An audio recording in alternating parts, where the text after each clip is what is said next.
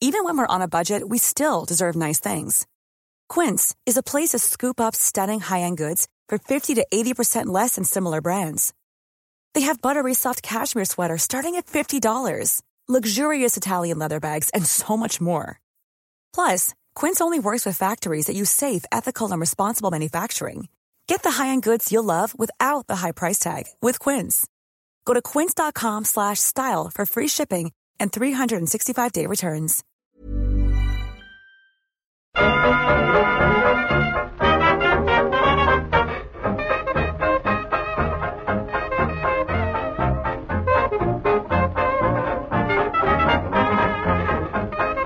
Muy buenas, amigas y amigos. Bienvenidas y bienvenidos una semana más al podcast Reload, programas sobre videojuegos que hacemos desde anightgames.com. Lo hacemos con Víctor y con Marta. Están en Madrid. ¿Qué tal? Pues muy bien, ¿qué tal tú, Pep? Bien, hombre, si todo sale como debería, esta tarde hago las maletas y mañana sábado ya va para casa prontito. O la, la mejor, el mejor momento para volar ahora a Barcelona. Sí, sí, sí. Estoy ahí con, con las noticias de fondo a ver si, si nos dejan aterrizar, pero que sí. Tú vas por el mundo buscando nazis y los nazis siempre están donde tú no vas. ¿No? Es como voy a ir a Wolfenstein. Te, te confundiste del nombre del pueblo. Cero nazis. Por lo que más nos has contado, vaya. Y ahora pues irás y es como el ¿cómo se llama el juego este? Eh, el juego este de los muñequitos en blanco y negro que los sacó Double Fine. Eh, ¿Kids? Kids, eso es. Guau, qué pasada de juego, es hipnótico. Pues es, es igual. Tú vas moviéndote y alrededor, digamos, hay una nube de, de nazismo que nos, que nos acerca, evidentemente. Pues sabe que eres un, eh, energía pura. Eso está bien. Eso está bien. Pues si hay que tener una habilidad, yo prefiero tener la habilidad de Pep, ¿eh? Ah, sí, muy buena, muy buena. Se le da- tiene ya como acentillo alemán, ¿no? ¿Qué va? Lo que pasa es que estoy dormido porque no, no tomo café, tío. Ya, ya lo comenté, que me sienta fatal. Y además lo hacen muy malo el café aquí. No he sabido encontrar buenas cafeterías, ni siquiera Starbucks en Wolfenbüttel. Así que he dejado de tomar café. Y lo llevo tirando a mal, ¿eh? Pero Pep, esta era tu oportunidad para hacerte tetero. Ya es, ya es tiempo de té, que va, es el va. mejor tiempo. Pero, tío, pero Pep, de verdad es que no sabes lo que te estás perdiendo. Yo ahora mismo tengo aquí en la mesa una tacita de té de turrón. Té de turrón. Que es como lo más bueno del mundo. Es que no sé por qué nos gusta. De turrón, tío. Efectivamente. Y... D de dedo, C de culo. No, suena bien, suena bien, la verdad. Yo me Claro. intento muchas veces hacerme tetero, como tú dices. eh, pero me da como náuseas. De a mí no me gusta tampoco. té. Me, me- lo bebo y digo, venga, tengo ahí un, bote gigantesco de té mil y una noches que me regaló mi mujer en plan, hazte tetero. Porque me encantó una vez, lo, tomé no sé dónde y me encantó. Y ahí intenté enganchar con el té para deshacerme del, del vicio insano y, y mortal del café. Pero es que no puedo, no puedo. Es más, ahora eh, yo me bebo como mínimo una cafetera al día. Pero, pero cabe la el- posibilidad, Víctor, de que es techo que no te esté es- haciendo el té mal. Mm, cabe, bueno, quiero decir, seguro. Si se puede hacer mal, lo estoy haciendo mal. Claro, es que tú sabes que si te le pones a lo mejor la temperatura que no es, o lo dejas demasiado tiempo, se pone agrio. Entonces eso está malo. Hay que, hay que hacer té bien, igual que hay que hacer café bien. Pero el café malo está bien. Joder. Yo tengo ya un nivel de... Que eso es- supongo que es malo, ¿eh? También. Pero tengo un nivel de adicción ya, que el, que el café malo me da igual. O sea, tú ya has sobrepasado de Steve Pikachu. Yo he pensado lo mismo, ¿eh? Pero no subestimen nunca a los alemanes haciendo, haciendo café malo. O sea, pero que... No sé, no sé. O sea, que yo he bebido mucho café en Estados Unidos, por ejemplo, y me ha dado igual. Y Ya, es ya, malo yo, yo. Como, la, como la muerte. Sí, sí. O sea, se supone que está como súper diluido, ¿no? Como que echan poco café y, mu- y mucha agua o algo Sí. así. Ya. a- agua, sí. Es asqueroso. Eh, no sé, no sé. He bebido mucho café de cafetera de estas de, de agua, va- vaya. Que en la oficina teníamos una, creo. Sí, ahora ya no. Que es, que es patético ese café, es una cosa Lamentable, es lo asquerosa. que tengo aquí en el piso también. Por eso, por eso. Que, y, y me da igual. Es- hay una serie de cosas. O sea, ¿te refieres a la- una cafetera francesa de esas de presión? No, no, las típicas de redacción de periódico, que son como una Sí, pecera sí, que va goteando el café. Ah, vale, vale. filtro, es que eso, la- las de presión están buenísimas. No, no, también como, de, como de. Estados Unidos. También, ¿no? Ah, no, no, no. Correcto, correcto. Putos americanos, lo hacen todo mal, ¿eh? Nada, nada, nada. Yo lo, lo del té lo he intentado alguna vez también, pero siempre me parece que me está intentando curar de algo, ¿no? Me recuerda siempre a tomar aquello cuando te duele la garganta de miel y limón con agua caliente y no me gusta. Si no, si no lo consiguió Patrick Jane con el mentalista, nadie va a hacerme tetero. Eh, ahora mismo empezamos con los juegos, pero antes tengo justamente que hacer la segunda y espero que última edición de esta sección desde Wolfenbüttel con amor. Eh, hoy voy a destacar de la ciudad que mira, ya, ya me, ya me habéis hecho hablar mal con lo del café, pero aquí venimos a hacer las paces con esta ciudad o este pueblo, no sé cómo lo consideran aquí, pero bueno, de la Baja Sajonia, me gusta mucho decir de la Baja Sajonia, que es el hogar de Jagermeister, el, el licor de hierbas que, que no está malo, fíjate, eso sí me gusta.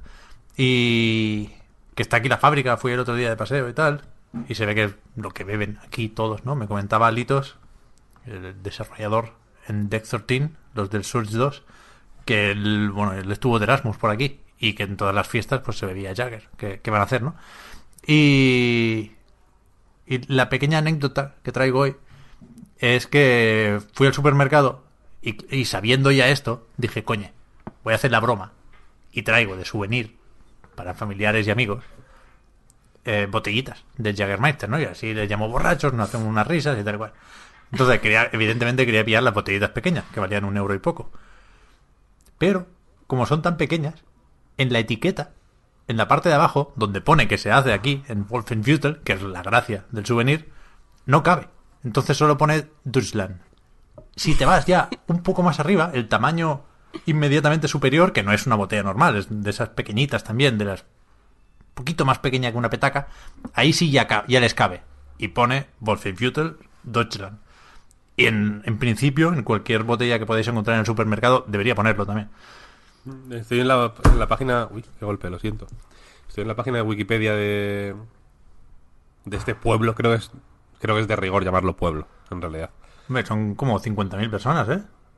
Y Getafe son 180.000, tío, yo qué sé. O yo qué sé. No me he metido yo con Getafe tampoco, no me busques aquí un problema. Bueno, pero bueno, da igual. Eh, de esta, esta población, así un poco más. eh, y sale y sale el Jagger, vaya, lo, lo primero. Como su orgullo nacional, ¿no? Sí, sí. Entonces eso, como tenía que ser la botella más grande, que no era ningún drama, pero ya se iba a los 3 euros casi, no iba a comprar 6 de esas, pues os quedáis amigos y conocidos sin souvenirs de, de Wolfenbüttel y después contaré dónde ha ido el dinero que me he ahorrado con eso. Fíjate, Pues suena, suena muy misterioso, ¿eh? esa es un poco mi experiencia. Para terminar, yo también venía aquí con una misión secundaria que me hacía como ilusión, pero lamentablemente os tengo que decir que en Wolfenbüttel no hay amigos del Link's Awakening. Estaba, Oh. estaba convencido de que lo iba a encontrar. No sé por qué. Pensé que aquí no habría mucha, mucha demanda y que alguna tienda lo tendría. Pero que va, que va, que va.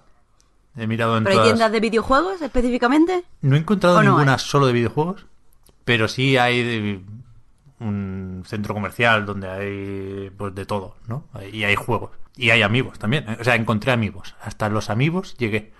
Pero el del Link's Awakening no. Y de hecho también fui a Brunswick o Braunschweig y que es una ciudad bastante más grande y bastante chula, ¿eh? Recomiendo si pasáis por aquí. Y ahí sí que había un centro comercial de la hostia. Había un Saturn, que me gusta mucho el Saturn también, pues me trae recuerdos de los 32 bits. Y tampoco estaba. Así que, fail. Me voy a quedar sin el link de plastiquete y me voy a enfadar bastante. Pero, Yo me comprometo, si encuentro uno, a comprártelo. hombre, coño. Me Muchas comprometo en el aire. Coño, pues no, no eres el primero que me lo dice. Así que igual paso de, de no tener ninguno a tener unos pocos. A especular, ¿no? En Wallapop con... Joder. No, no sé, yo quiero ponerme. que no tengo ningún, ningún amigo. Y me hace gracia este. Me parece. el- el más coherente. Incluso, fíjate, fíjate lo que le pido a un muñequito, ¿eh? Pero es que me, me mola, me mola. Cero. No tengo, no tengo. Ni la planta piraña que estuve a punto, ni, ni nada. Ni bayoneta, que son horribles los dos. Nada, nada. Qué curioso. Cero. Vamos con. con esto de los juegos. Venga. ¿Por dónde empezamos? Es que hay como noticias tochas, de estas que se nos pueden hacer bola incluso, en el buen sentido. Y después hay titul- titulares que no que no tienen mucho recorrido, pero que son importantes, supongo, como la fecha de Google Stadia, 19 de noviembre. Sabíamos que, que caería esto en noviembre, pero no teníamos el día concreto. Y será el 19, con un catálogo inicial que más o menos conocíamos, que no hay grandes novedades, si me apuras, porque estaba el Doom Eternal por ahí, pero lo retrasaron. Así que habrá que tirar de, de viejos conocidos y de Red Dead Redemption 2, que llevará unos pocos días solo a la venta en PC. Pero la gracia aquí será probar la tecnología esta del- de la nube de Google. Cosa que solo podrán hacer, recordad, los que hayan comprado la Founders Edition, ¿eh? que de momento empezamos solo con eso. Y el año que viene ya se verá cuál es la, la oferta para la gente que no, que no quiere suscripción, que simplemente pues compra los juegos al precio habitual y los juega en la nube. ¿Sigue habiendo Founders Edition? O sea, ¿se sigue, se sigue comprando... se- ¿Sigue estando abierta la venta de Founders Edition o...? Sí. O sea, no, no se ha agotado, vaya, que supongo que es lo que les hubiera costado. No, no parece que hayan vendido una barbaridad. Aunque supongo que tampoco es la intención de, de entrada, ¿eh? Pero ah, es que habrá que habrá que verlo, ¿no? Es importante, puede tener implicaciones bestias y mira que ya hay apuestas por, por el juego en la nube, ¿no? Pero pero esta es la de Google. Así que Sí, vamos, o sea, eso hacerle caso. desde luego tiene un interés mayor o un, un plus de interés por, es- por ese motivo, simplemente, ¿no? Por ser Google. Seguramente si viniera respaldada por otra compañía, pues eh, nos podría dar un poco más igual. Pero al final es Google. Es una cosa pa- para bien y para mal, ¿eh? Gigantesca y, y si alguien tiene capacidades para hacer esto eh, correctamente, pues probablemente Google sea un nombre mm, un caballo ganador, vaya. Lo único que yo creo está este primer, no sé, medio año. No sé, no sé o hasta febrero, creo en febrero creo que se abre Vamos, sí. No, no sé exactamente cómo, cómo son los plazos, pero bueno. El principio, desde luego, yo creo que va a ser interesante eh, casi exclusivamente a nivel tecnológico. Más que como... O sea, quiero decir que tiene un, tiene un rollo tan, tan, tan experimental que... Que no, yo no veo a nadie comprando esto eh, como, como, como te comprarías, yo que sé, un, un móvil con pantalla táctil antes de que las pantallas táctiles fueran eh, lo estándar, ¿sabes lo que quiero decir? En el sentido de que puede funcionar o no. Eh, puede funcionar en la, en la casa de tu amigo, pero en la tuya no. Ya. Eh, los juegos te dan un poco más, un poco igual, ¿no? No están todos. Al final es un poco para probar. El mando supongo que lo irán mejorando. Mm, o sea, lo, lo veo como muy eh, explícitamente eh, para early adopters. Un poco como, un poco como la VR, de hecho. Sí. Que Bueno, no digo que, que tenga que irse al garete, como de hecho hablando de VR ha Sí. pasado con, con el Daydream, el, el casco este de Google, que curiosamente anunciaron hace tres días que lo chapaban. No, no sé si en paralelo o casi casi en paralelo con el anuncio de Google Stadia. Mm. Así que eso también yo creo que, que, que, que templa un poco los ánimos. Eh, pero eso, que, el, que, el- que le veo le veo mucho interés muy poco mainstream. O el interés mainstream que le veo no tiene que traducirse necesariamente en ventas o en, o en uso efectivo, sino que es simplemente pues... O sea, vi- yo todavía no sé si me lo pillaré o no, la verdad. Porque me, resul- me resulta interesante eso a nivel tecnológico, pero sé que no voy a jugar en, Claro. en este chisme Claro, digo, a- bueno. diariamente o lo que sea. Eh, pero sí que sé que el 19 de noviembre y, y supongo que los días anteriores y posteriores voy a estar leyendo artículos, mirando qué dice Digital Foundry, mm, metiéndome en The Verge, ¿sabes? Sí, sí. Eh, para ver qué comenta la peña, mirando en Reddit, eh, en YouTube, tal, interesándome por, por, pues, por las experiencias de la gente con este invento. Porque, porque puede ser. Puede, o sea, puede ser un cambio de paradigma. O, o entiendo que, que quiere serlo, por lo menos, ¿no?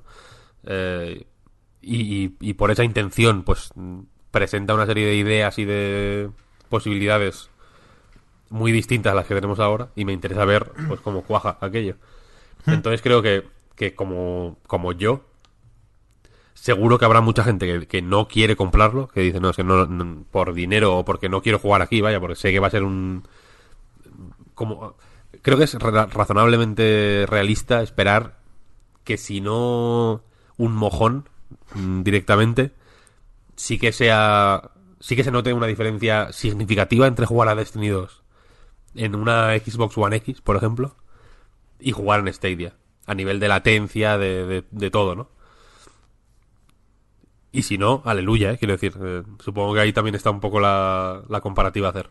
Mm. Eh, pero imagino que, que es razonable tener un poco de respeto a, a esto, o de, o de reparos. De decir, mm, no sé yo hasta qué punto esto, esto puede ser a la larga eh, usable. Así que me voy a quedar un poco desde la barrera, pero voy a estar mirando, desde luego. Mm.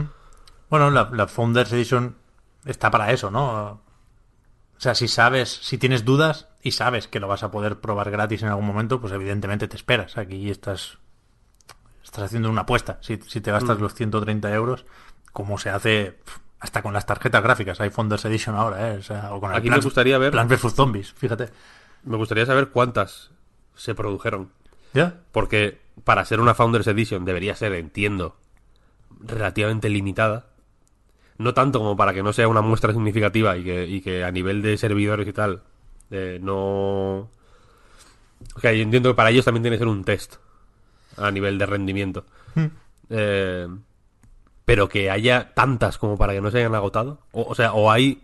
O se han hecho muchas y entonces el, el early adopting es un poco entre comillas, o se han hecho pocas y se ha pegado una hostia. Mm, Aquí es un poco la, Bueno, ¿no? o- la, la duda. Pues han hecho muchas y se, ha- se han pegado una hostia, ¿eh? O sea, que también, también Sí, puede ser. claro, claro, es, una, es otra opción. sí, sí. A mí, a mí me sorprende de todo lo que hemos visto hasta ahora de, de Stadia, hasta qué punto tienen la vista poco puesta en la versión gratuita, digamos, ¿no? O sea, no, no se ha hablado de eso.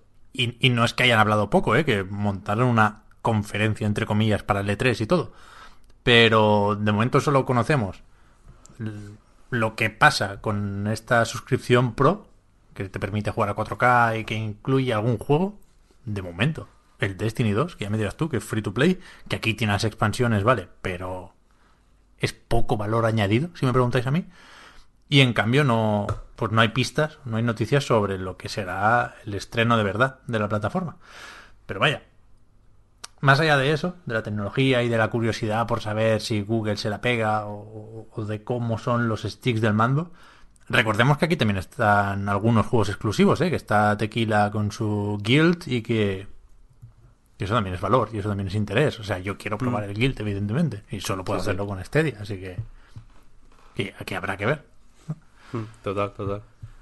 Más cosillas, y ahora sí que voy con, con lo importante. El, titular, que al final no ha sido solo eso, era solo para, para Google. El 27 de octubre de 2009 se publicó League of Legends. O sea que están de celebración. Son 10 años ya de, de este MOBA, de Riot Games, o Riot Games. Yo digo Riot también. Me gusta mucho recalcar lo que, lo que decimos o lo que digo mal.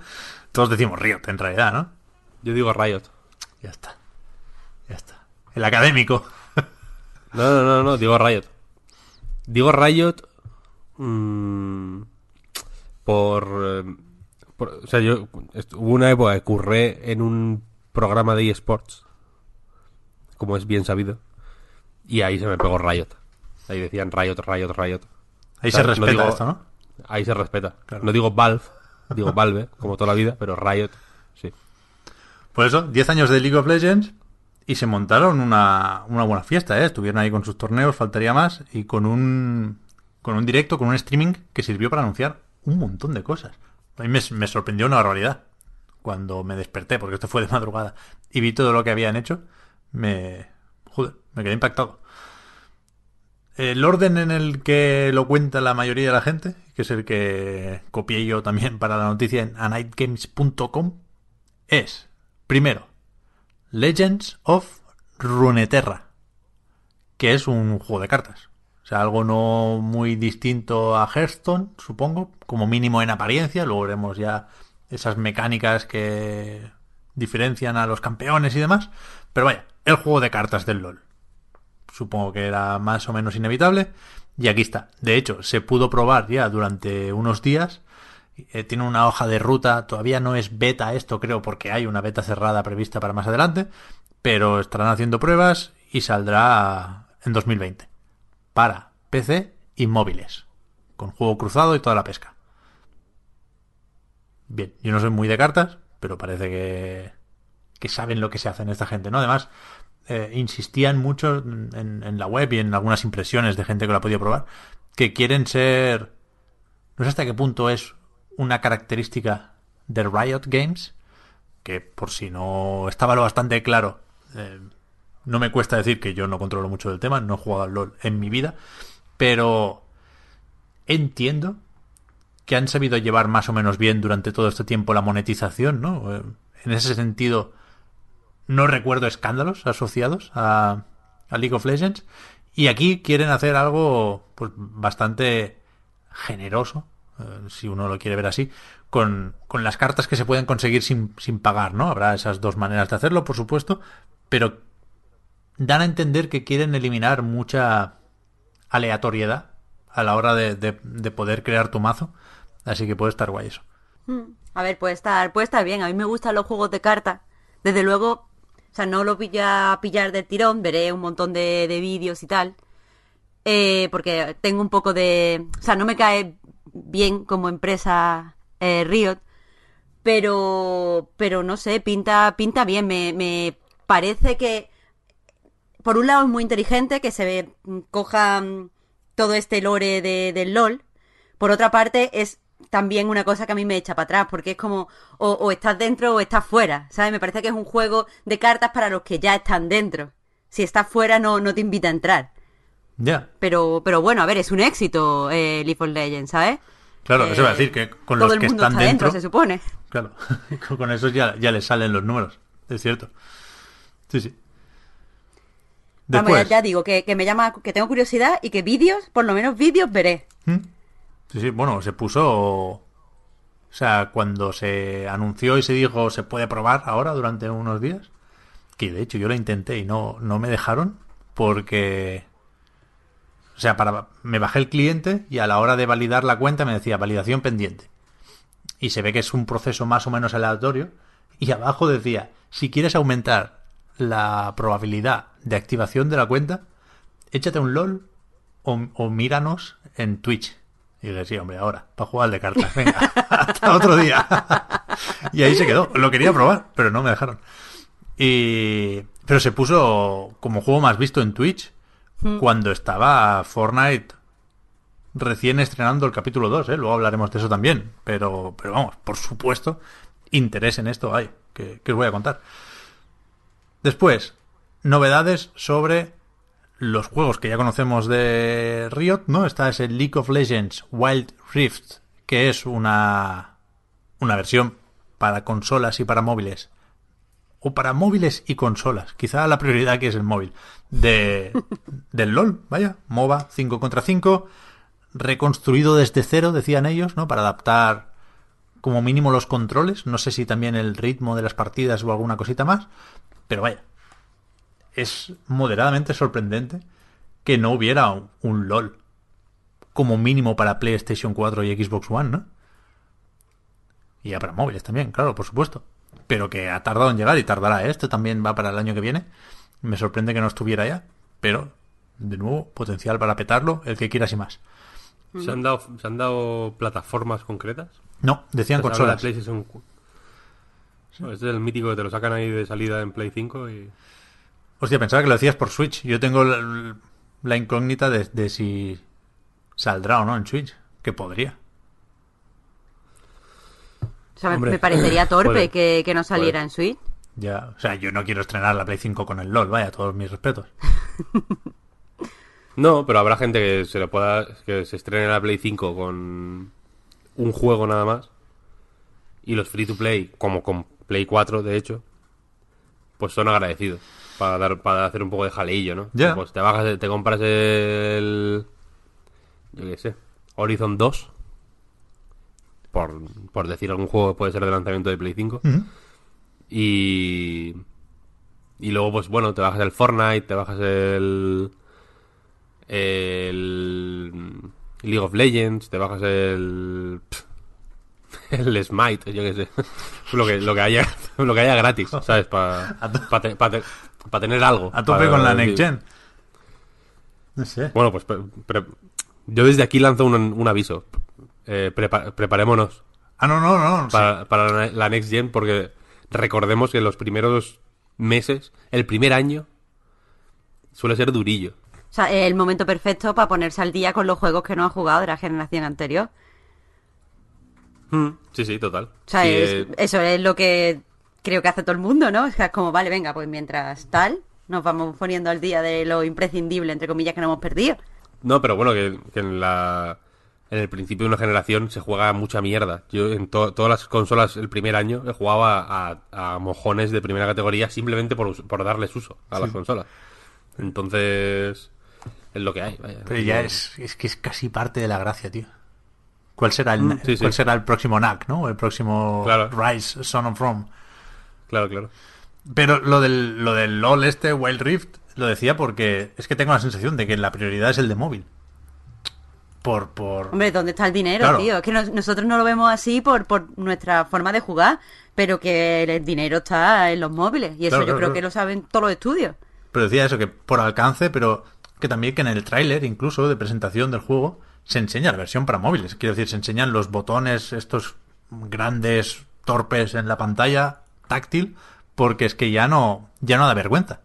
¿Sabes? Que usar eso como carta de presentación. Lo, lo normal sería poner la versión de consola, ¿no? Y ver algunos botoncillos por ahí y decir, también saldrá para móviles. Lo normal o lo habitual hasta ahora, ¿no? Pero ya no. Enseñas la versión para móvil y, y ya está, es lo que hay, es normal, ningún problema, se acepta. Sí, sí. Pero vamos, eso. Bestia que no hubiera LOL para móviles hasta ahora. Que clones hay 800 millones. Pero lo más sorprendente, dentro de lo sorprendente, son los que van para largo.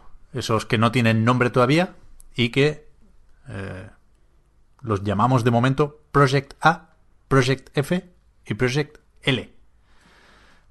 Dejo el A para el final porque no es del LOL. Ese es nuevo y aunque le han puesto la primera letra del abecedario, creo que tiene más sentido dejarlo para el final. Project F es algo también eh, ambientado en el mundo de Runeterra. Se me olvida constantemente ¿eh? lo, de- lo del universo este, donde suceden las cosas, las partidas del LOL. Pero decían que quieren hacer algo que permita explorar esto- estos mundos con tus amigos. Por lo poquísimo que se ha visto, pues aquí toca acordarse de Diablo, me imagino, ¿no? Es que tiene, tiene buena pinta, me parece una idea súper buena, la verdad. ¿Mm? O sea, me parece una idea, una idea buenísima si quieren seguir ampliando la franquicia. Este es el proyecto que veo yo más interesante. A mí, el que me gusta. Es, bueno, Víctor, tú del Diablo tienes algo que decir, que tú eres aquí el, el fans. No, yo no tengo nada que decir de, de nada de Riot. Bueno, hoy vamos rápido, pues. Eh, a mí me, me interesa el L, que es el, el de lucha. Eh, que lo desarrolla Radiant Entertainment. No, me- no me salen los nombres hoy, ¿eh? Que es una compañía que Riot compró en 2016, que estaban haciendo ahí su juego de lucha con Seth Killian y compañía.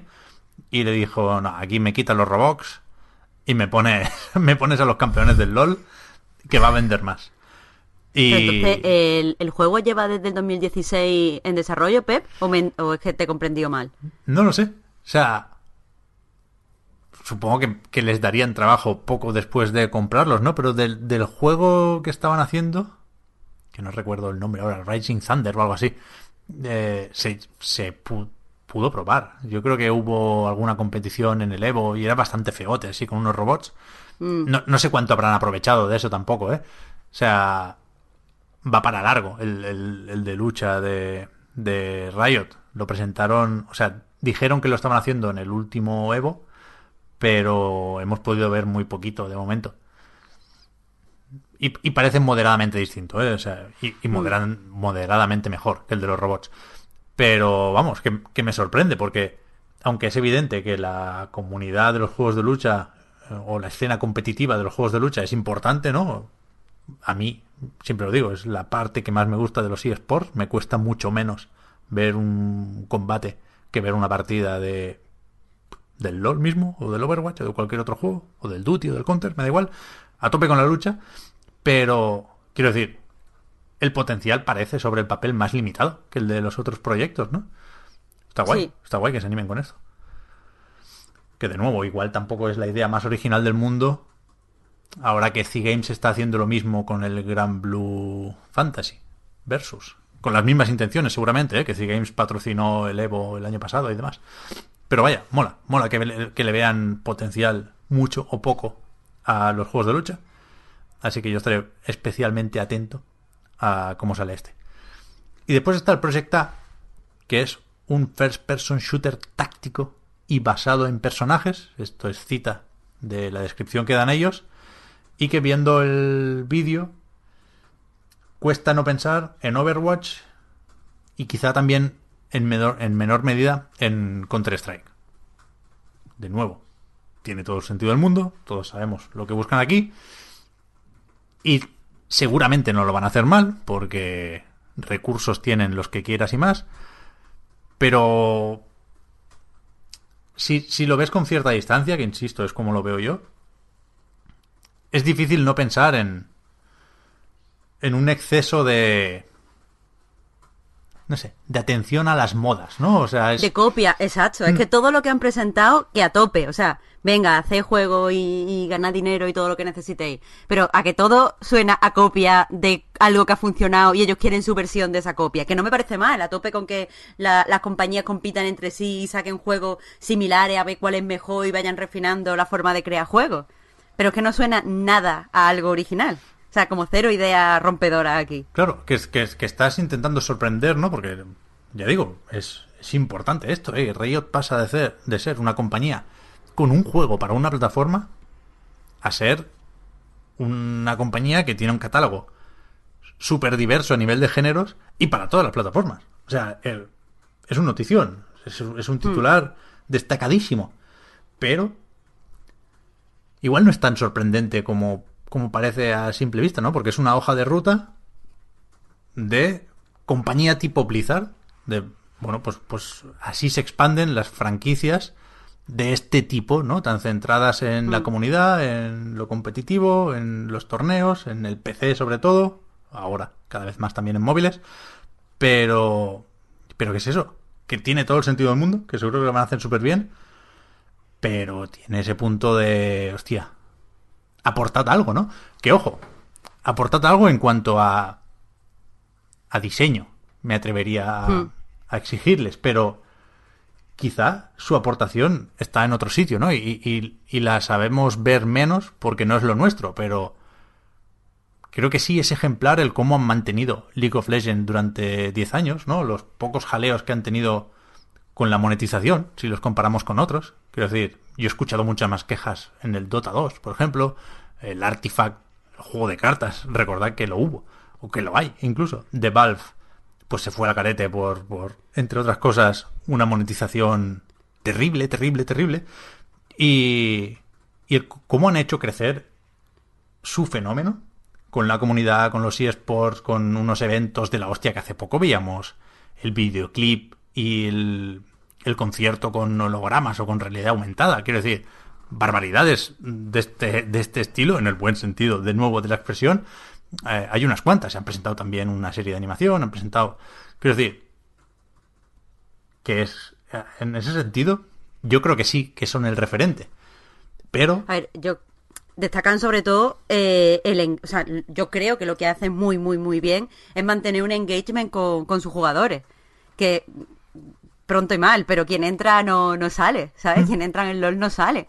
Y eso es o sea hay que valorárselo hay que, que ver que algo están haciendo bien que quizás están tratando a su comunidad como la comunidad quiere.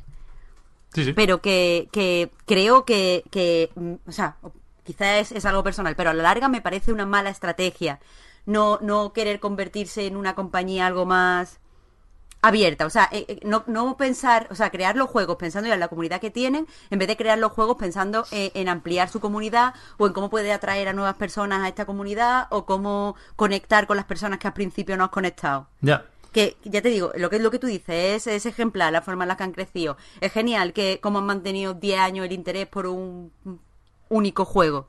Y, y está muy bien la forma en la que la gente se siente identificado con ello.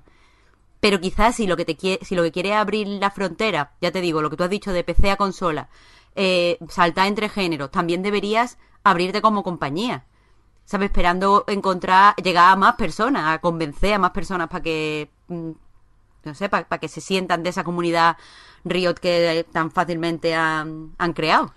Sí, pero es que es eso, que son tanta gente que, Ya. que para qué quieren más, ¿no? Si, si, si les funciona tenerlos contentos a ellos y que ellos hagan el efecto llamada. Quiero decir, yo tengo muy mala memoria, pero creo recordar que en 2009 no era evidente ni era habitual lo de lo del free to play, si me apuras. Quiero decir que, que en aquella época estábamos todos con los debates sobre la accesibilidad, que si hay que hacer los juegos más eh, fáciles para que los casual entren y no seamos solo los hardcore y no sé qué.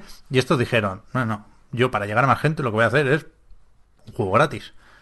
Y, y, que sea lo bastante interesante como para que una vez descargado, que no hay ninguna barrera de entrada, coño, pues la gente se lo tenga que currar. Es un juego complicado, es durísimo empezar, empezar con, con el LOL o con un MOBA, ¿no?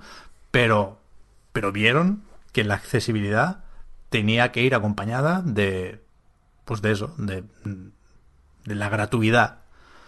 Ya, pero no han re- en cierto en cierto modo no podríamos decir que ha revolucionado la monetización para mal. O sea, precisamente en la en la exposición que estuve eh, esta semana en el espacio telefónica, escrito en A Night sobre sobre ella, lo que dice, eh, lo, o sea, lo que pone como en cuestión es si el free to play es verdad, ha hecho que mucha gente empiece a jugar en videojuegos, ha hecho que mucha gente entre en el mundo y tal, pero ha puesto una gran presión en la gente que crea juegos. Ya, Porque hay cierta parte de, de los jugadores que me niego a llamarlos mm, casual, pero. mm, o sea, porque que quizá dediquen muchísimas horas a su juego, no, es injusto decir que tienen una relación con los videojuegos casual, que, que, pero que aún así se niegan a pagar cualquier cosa. Y eso viene del free to play. Y quiero decir, si la música o el cine no han conseguido monetización en lo que es, en las cosas similares que han hecho al free to play, a lo mejor el free to play en videojuegos no ha sido algo bueno. Y a lo mejor nos faltan todavía unos cuantos años para darnos cuenta. Ya. De que, coño, si queremos jugar, pues tendremos que pagar, más o menos, pero pagar. ya, ya. O sea, tampoco...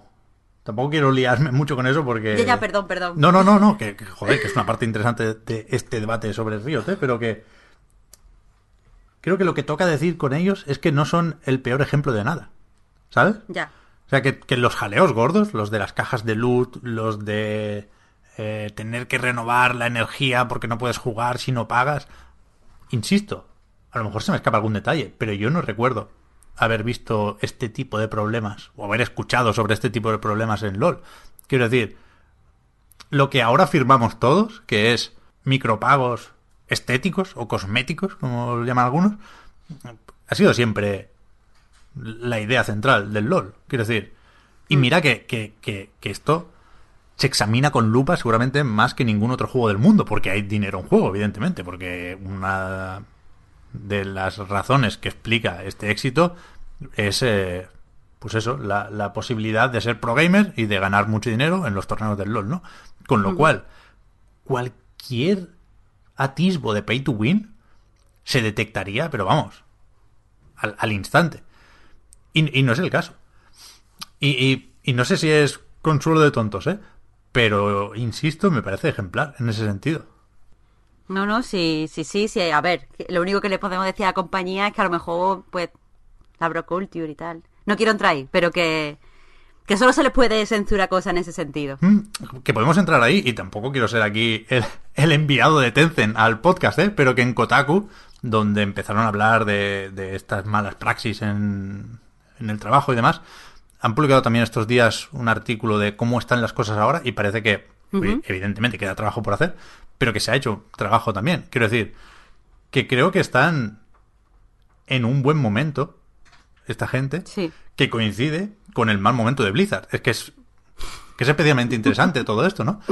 Y, y dentro de, de, joder, las muchas cosas que se pueden decir, que tengo muchas opiniones o pensamientos sueltos, y que tampoco puedo decir muy alto, porque insisto, no es mi tema, eh, pero sí, no sé, creo que se pueden defender ambas compañías por, por unas razones o por otras, ¿no? Eh, acabo de decir lo que Sí. creo que es bueno en, en Riot. También se puede decir que, joder, cuando decíamos esto, ¿no? Es que todos son copias de algo. O sea, Riot hasta ahora se ha basado en responder a éxitos de, otros sitios, ¿no? El, LOL es una respuesta al Dota original. El Teamfight Tactics, que por cierto se llama Tácticas Maestras en castellano, yo no lo sabía, me jode mucho tener que hablar de esto antes de ser experto en Autobattlers, que es uno de, mis objetivos de 2019, que lo sigo, lo sigo teniendo ahí. Tengo un plan para eso en Twitch, ya, os lo contaré a, a vosotros, Marta y Víctor luego. Eh, pero que, eso, Teamfight Tactics, respuesta al autochess. Eh, pues todo es normal, ¿eh? perfectamente comprensible. Pero ya digo, decían, Blizzard también hace eso. Y es verdad, ahí está el Heroes of Storm y compañía. Pero creo que Blizzard ha hecho aportaciones a la industria a nivel creativo. No, no creo que se le Sí. pueda discutir eso, ¿no? Y, y, y, por ejemplo, para irnos al menos polémico, que es el de las cartas, ¿no? Que parece que la gente se tenga que enfadar menos con esto. eh, yo recuerdo perfectamente cuando se anunció Hearthstone y la gente se puso hiper de culo. No tanto como con el Diablo Inmortal, pero bastante de culo. Quiero decir, Warcraft no es una mierda para casuals de cartas y no sé qué. Quiero decir, que, que tuvo que hacer un esfuerzo de comunicación brutal, Blizzard, en ese momento. Y tuvo que ir ahí con el barco ahí rompiendo el hielo y tú, tú, tú, tú, que sí, que sí, confiad en nosotros. Y claro, ahora el, el camino está allanadísimo para hacer un puto juego de cartas. Pero, pero lo allanó Blizzard en su momento. Y vale que veníamos del Magic y demás. Pero es que de verdad recuerdo perfectamente que fue polémico el anuncio de Hearthstone. Es curioso, de hecho, que, el- que el- la fórmula Magic, de hecho, porque Hearthstone no deja de ser un clon de Magic, ¿no? Hmm. vamos a llamarlo así un poco eh, vulgarmente. Es curioso que no hubiera desembarcado en videojuegos antes, ¿no? Claro. En realidad. Y que la gente efectivamente estuviera tan de culo con, con eso que ahora mismo es... eh, se, aplaude con las orejas, ¿no? Cada, juego de cartas. El Went, Pero por ejemplo, yo- del, del Witcher, Claro. fue como perfecto. De puta madre. Bueno. Dame un juego de cartas. O el propio, el propio Magic, ¿eh? que seguro que había algún jueguico ya de antes, pero la apuesta fuerte vino hace poco, a rebufo de Hearthstone Mm, sí, también. sí, sí. O sea, evidentemente, y, y juego de Magic ha habido y, y estaba haciendo menos ruido y un poco más tapado. Y, y lo- y el, el parecido puede ser casualidad, pero el juego de Pokémon de cartas Hmm, de siempre ha tenido una versión de, de PC bastante popular, de hecho. Mm. Sí. Pero eso, Pero vamos, que estás diciendo que, que los juegos de cartas ahora se acogen bastante bien, se acogen mejor. Pero yo todavía noto reticencia de la gente ante los juegos de cartas. Porque lo, creo que se percibe como muy complejo.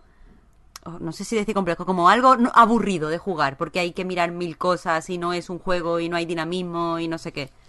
Yo fíjate lo que te voy a decir, yo creo que se percibe como algo para frikis. Sí, O sea, y, Eso y- total. y- y sé que es un poco básico, ¿no? Decir esto, pero incluso desde desde una parte de la comunidad que hace tiempo, digamos, trascendió el friquismo, por así decirlo, ¿no? Que ya que son frikis de una forma autoconsciente y orgullosa, de alguna manera, ¿no? Incluso ese, ese- esa parte de la comunidad yo creo que lo ve como algo para frikis. En plan, esto es para para el, para el friki de, que lleva las gafas con el con la cinta americana eh, no en el, en el puente de la gafa como que es un paso más allá que, que es verdad que mucha gente igual todavía no no se atreve a dar vaya. De hecho por ejemplo eh, eh, Slade Spire yo creo que, que lo petó tanto precisamente por acercar el, la- la- el juego de cartas, digamos, de una forma mucho más eh, ágil y mucho más eh, arcade, si lo quieres llamar de aquella manera, eh, que, que un Magic, ¿no? O un Hearthstone, que Hearthstone es verdad, Hearthstone a mí me parece un juego muy bueno, la verdad.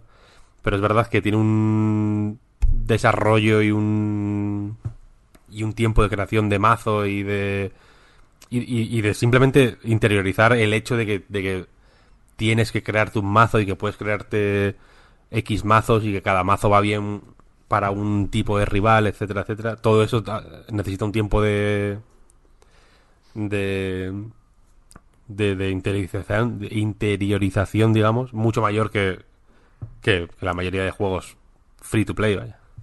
Claro, y es que eso, la, la, la gente que le gusta los juegos de cartas, pues la diversión, o sea, sabemos que la diversión está en hacer precisamente los mazos. Es que eso es lo guay, en realidad. Pero, pero creo que ahora mismo la innovación en los juegos de cartas está en hacer juegos de cartas que no parezcan juegos de cartas. Es decir, juegos que no serían de cartas, pero le ponen cartas para apoyar alguna de las mecánicas. Entonces, poco a poco eso está abriendo el espectro, pero si al final no te gusta hacer mazo, mazo o leer estadística o lo que sea, pues al final nunca, nunca vas a entrar. Clash Royale podría ser un juego de cartas, de alguna manera. Bueno, desde luego comparte el rollo de No, hacer mazos y tal, en- de alguna forma. Vamos, seguid, seguid, que me... Se, se nos ha ido- se nos ha vuelto a ir la conversación a todo esto. Ya, yo, yo no, yo no tengo mucho más que añadir, ¿eh? pero sí que me parece importante, faltaría más, ¿eh? el, el debate este sobre las copias, sobre la legitimidad de hacerlo, que yo creo que la tiene toda, que, que le vas a decir a Riot, ¿no? Pero, pero sí creo que, por ejemplo, Blizzard está más blindada, muchísimo más blindada frente a eso. Tú puedes decir, oh, es que el Overwatch es el Team Fortress 2. Mm, hasta cierto punto estoy de acuerdo. Pero Blizzard te voy a decir, vale, pero es que yo he creado la, la estética esta del WoW y del Warcraft 3 y del Diablo 3, Sí. que en su momento también fue cuestionada. ¿Os acordáis de cuando se decía que el Diablo 3 no era lo bastante gótico y oscuro y se hacían incluso fotomontajes diciendo, no, no, es que tendría que ser así? Sí, sí.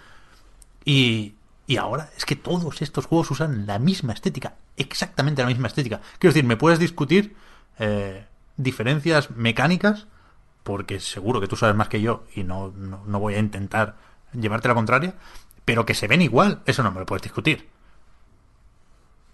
Y que la estética la ha, si no creado, que de nuevo no tengo referentes suficientes, pero desde luego sí popularizado Blizzard, eso es igualmente indiscutible. Y esa chispa creativa es la que yo creo que, por supuestísimo, Riot no necesita, pero por supuestísimo creo también, se agradecería. O le vendría bien, o sería un detalle. Totalmente, es que así es como debería empezar a crecer, tomando riesgo, o sea, decir, vale, ya no podemos, o sea, no estamos en esta situación de que un traspiés vaya a conseguir que, que tengamos que disolver la compañía. Ahora es el momento en el que nosotros tomamos riesgo y mm, definimos, no sé si decir artísticamente o creativamente, la palabra que queráis, eh, qué rumbo va a tomar nuestra compañía. Claro. Es que, Pero algún momento tienen que hacerlo. es que puestos a mal pensar, y no, no digo que quiera hacerlo, pero sí digo que estamos en un contexto propicio para ello. Porque la semana pasada estuvimos hablando de Hong Kong y porque China es un actor principal aquí. Para empezar, es un actor que eh, incluye a Tencent, que tiene un 93% de Riot, ¿eh? no vamos a olvidar eso. Eh, y no sé hasta qué punto es el caballo de Troya de Tencent. Quiero decir, lo sabemos perfectamente, por prejuicios o por lo que sea, eh, un clon chino de cualquier cosa de Blizzard se vería mucho peor que el clon de Riot, que, que de carambola puede no dejar de ser un clon chino, ¿no? Pero que a Tencent le conviene copiar a través de Riot al final. ¿No? Sí, sí, sí, totalmente de acuerdo con todo. O sea, es la, es la marca global de Tencent. en cuanto a esto. Luego está, que si Supercell, es que Tencent está en todos lados. Antes no sé qué he leído también, que he dicho, también está Tencent aquí, que no, no, no lo tenía yo, no tenía yo presente.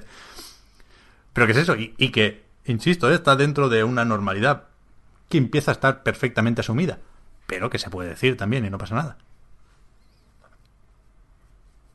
En fin, me quedo con que eh, bien por los fans. Quiero decir, no todos los días se cumplen 10 años y en otras ocasiones hemos criticado esas fiestas, ¿no? Con, con, con, con el champán caliente, esas fiestas mal del Resident Evil que me anuncias un Umbrella Corps, pero que dice, no, no, esto es una celebración, coño, con todas las de la ley, ¿eh? Pocas recuerdo igual en videojuegos, así que, que sobre todo, de verdad lo digo, me alegro por los fans, porque imagínate, si llevas 10 años jugando al LOL y de repente de un día para otro te dicen que hay 1, 2, 3, 4, 5, 6 juegos nuevos, un libro, un anime, uf, joder, te pones a llorar. Ay, la vaya. serie se ve, la serie se ve bonita, ¿eh? Sí, sí, sí, sí. Que Si se es ve de putísima madre. si es que no hacen mal, esta gente, faltaría más. No pueden hacerlo mal, es imposible. Tienen un aparato que, que funciona, que no, que no puede fallar. A mí me gusta, ¿eh? A mí. Yo es que soy muy. Muy tontorrón en ese sentido, pero. De nuevo, yo vivo un poco ahora por, por y para el FOMO, muy a mi pesar. Pero. Pero a mí estas cosas, esta grandilocuencia, me anima. ¿Sabes? Que, o sea, tengo más ganas, luego al final no lo hago nunca, ¿eh? Pero tengo más ganas de probar el LOL ahora que la semana pasada. Por supuesto, faltaría más. Bueno, pues entonces han conseguido, han conseguido lo que querían. Te han metido en su cesta, Pep. No, No, no. pero es que- Pero que, que sí, que sí. Pero es que Que, si, si se hacen las cosas bien hay que decirlas. si hacemos el punto y seguido aquí, os pongo un ejemplo mucho más concreto. O, o- o mucho más... Concreto no es la palabra, pero que, que tengo mucho más a mano. Que es el del Fortnite. Dale. O sea, yo esta semana he jugado al Fortnite. Ay, Dios mío. Pero, pero, pero que juego bastante, ¿eh? Y evidentemente por caer en la trampa del agujero negro. O sea, que, esta, que estas mierdas funcionan, que a veces nos, parece que estemos muy blindados frente al marketing y a, a las modas y a las movidas varias. Pero yo, por lo menos, no lo estoy ni un poco. Que os vamos a contar. Acabó la temporada 10 de Fortnite, season finales de la hostia, agujero negro, dos días con el juego parado, que, que al final no deja de ser un cierre de servidores para actualizar lo que sea, pero le pusieron envoltorio que yo no sé cómo no habíamos visto antes, supongo que es muy complicado, ojo con eso también, pero es que lo hicieron tan bien, tan bien, que yo, pues cuando pusieron el tráiler y dijeron que se podía pescar, pues me fui al Fortnite. ¿Qué, quieres que te diga? Es que, es- es que está así. ¿No? ¿Vosotros no? Es que no- yo no, conmigo no funcionan los, los eventos. No sé si es porque, porque soy muy cínica, pero que como que no me producen emoción. Es como, uff, aquí están intentando que sé como el sitio en el que tienes que estar en este momento. Y no me pasa, pero ni en videojuegos, ni en, yo qué sé, ni en discotecas. ¿Sabes? Que está este sitio en el que tienes que ir porque es el más, el mejor, el que más está de moda. A mí eso me da pereza. Pero viste Entonces, cómo pues, se, pereza, tío. cómo se absorbía el, el menú. Y, Sí, y el Twitter de Epic. Lo he visto, pero sí que lo he visto en, en Reddit, pero qué pereza, tío. Increíble. no sé, a mí me pareció la hostia, vaya. Y, y eso. Chapter 2. Hay un tema aquí a comentar. No sé si lo voy a poder hacer en otro sitio, así que lo hago en el podcast. Que es que, claro, en castellano, esto es capítulo 2, temporada 1. Que suena un poco al revés, ¿no? Yo hubiera traducido, porque en inglés sí que el, el chapter eh, se usan más para cosas distintas que el episode, ¿no? Y aquí capítulo y episodio son más o menos intercambiables. Nosotros hablamos primero de temporadas y de ahí cuelgan los capítulos, ¿no? Con lo cual yo hubiera puesto Epic, Tim Sweeney, desde el respeto y la humildad. Yo en castellano hubiera puesto fase 2. Fase 2, temporada 1. Pero no se puede poner parte, que suena, suena mejor.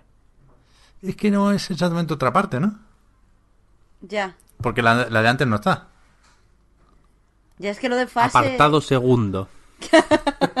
Pero fase queda guay, queda como de universo cinematográfico. Bueno, no sé, capítulo 2, temporada 1, suena raro. Tim, eso es lo que te puedo decir desde aquí. Pero, pero es que está bien. Es que está bien. Han puesto un nuevo mapa, se puede pescar, se ha cambiado todo el sistema de progresión y de experiencia que, de nuevo, no es mi especialidad, pero creo que ha sido un, un buen cambio. Creo que es agradable progresar por el pase de batalla, pagues o no. Pero, no sé, hostia. Entré con ciertas ganas. Recordad que yo ya tuve una experiencia con Fortnite, ¿eh? puedo hablar un poco de eso. De hecho, yo hace unas pocas temporadas, no sé si era las 7 o así, la nevada, pagué el pase de batalla y dije, coño, voy a ponerme en serio con Fortnite y ver dónde está el fenómeno y ver eh, por qué funciona este sistema de monetización, que de hecho es el que va a tener Call of Duty Modern Warfare, otra noticia de, de, esta semana importante que se había rumoreado y especulado mucho con las cajas de loot, con el pay to win. Han dicho que no, que no habrá cajas de loot. Yo no me lo creo. También, también os lo digo, quiero decir, creo que las van a poner más adelante. Eh, Activision en general y Call of Duty en particular es muy de eso. Tan tontos no somos. Pero van a empezar con pase de batalla, con accesorios y armas que no se pueden comprar pagando o que al revés, todas se pueden conseguir jugando, ¿no? Con lo cual, en principio, buena noticia para Call of Duty Modern Warfare, que sigue pintando muy bien.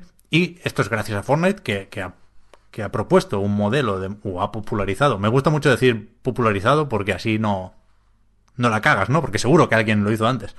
Pero todos los que adoptan el pase de batalla lo han adoptado gracias a Fortnite.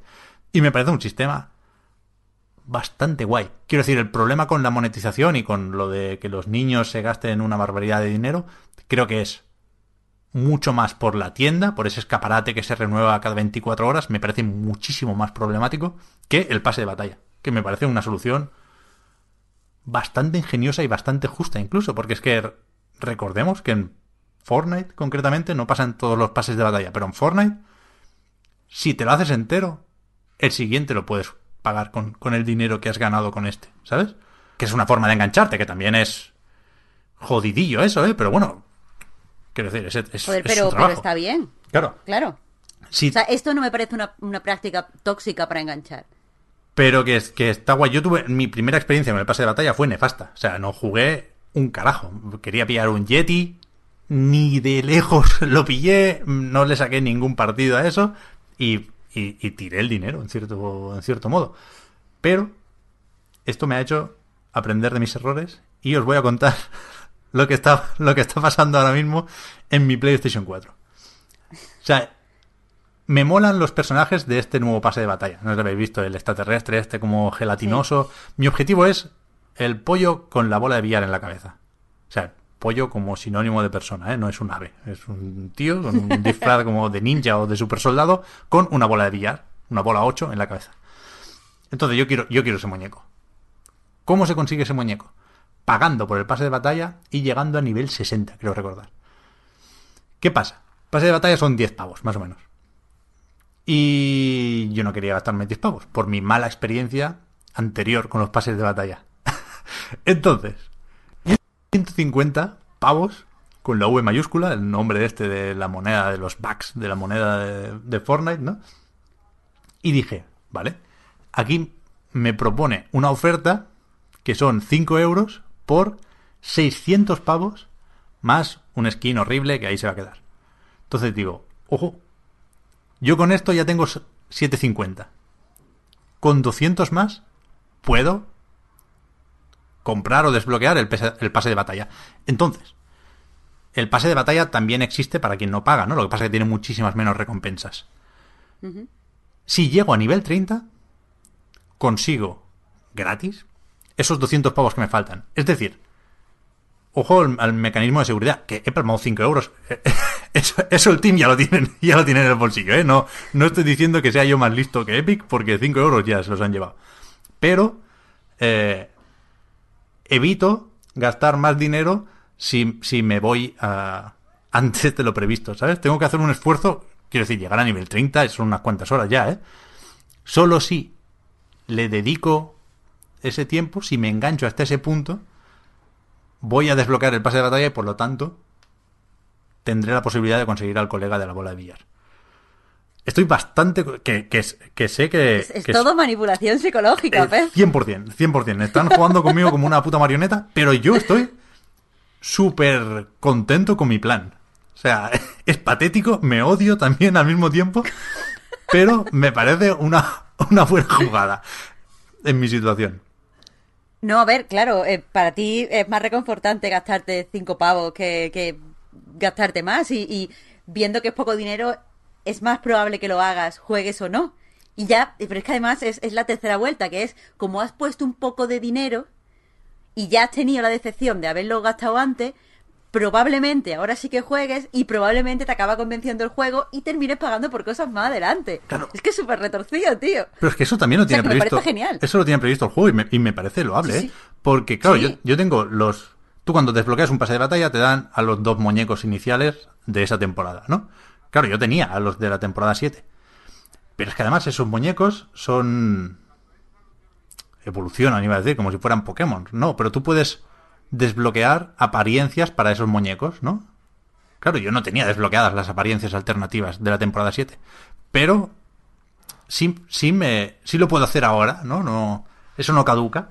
Con lo cual, como había pagado en su momento, tenía cosas que hacer ahora también. Que me pareció, coño, de nuevo, es un truco, pero funciona. Dije, hostia, no, no tire Claro, dinero la sensación tanto, de tanto, tener- tanto. Claro, Cl- Claro, claro, y te da la sensación de que hay mil cosas que puedes hacer en el juego. O sea, si eso no te convence, pues otra cosa, que no sé qué, que no sé cuánto, está guay. sí, sí. La verdad es que el tema de la progresión, no- joder, no descubro nada. Hay 250 millones de personas que tienen esto mucho más claro desde mucho antes, pero, pero me sorprendió. Y después, joder, es que tengo apuntadas cosas aquí, como me lío con los dineros y con mi plan maestro para, para darle las vueltas al Team Sweeney, pero cosas que me sorprendieron, para bien. Eh, la introducción es increíble. O sea, 10 de 10. Porque empieza con un tráiler, el tráiler que puedes ver también en el canal de YouTube de la nueva temporada, que lo, lo primero que enseña es el agujero negro. Sí. Por, por aquello de la continuidad, pero también para decirte, ojo, que a lo mejor es tu primera vez, a lo mejor vienes porque has visto esto en Twitter y no sabes de qué va el agujero negro, con lo cual eso es un, un punto eh, de anclaje, ¿no? Es un comienzo. Una, si, si vienes por el agujero negro, sí, sí, no te has perdido nada. Estamos aquí, todos, ¿no? En el agujero negro. Coño, vale, a partir de aquí sigamos. Entonces te meten el tráiler y el tráiler acaba con un personaje, con el. con el básico, digamos, con el que. Una de las apariencias que tienes si no pagas. Esa que por lo visto te hacen bullying en el cole si juegas con ella. Pero empieza con. Tío, con- vaya, vaya, menudo mundo te has metido, macho. pero, bueno, pero esto es verdad, vaya. Pero que el tema es que empieza con ese personaje en, en una cinemática saltando del autobús, ¿no? Para desplegarte sobre el mapa. Y ahí enlaza. O sea, tú- enlaza con, con tu primera partida de este capítulo 2. Y es increíble que no, que no veas el menú para empezar. ¿Sabes? Que te metan directamente en una partida y que, y que te da un subidón brutal porque estás con la música del tráiler mientras saltas, está el, pues eso, el musicote. Me pareció, de verdad, ¿eh? absolutamente brillante. Si no tenéis ningún interés en Fortnite, que lo comprendo y lo entiendo, yo he estado ahí casi siempre, os recomiendo igualmente ver este inicio, porque es, es irresistible, de verdad, de una forma que yo he visto muy pocas veces en, en- en muy pocos juegos.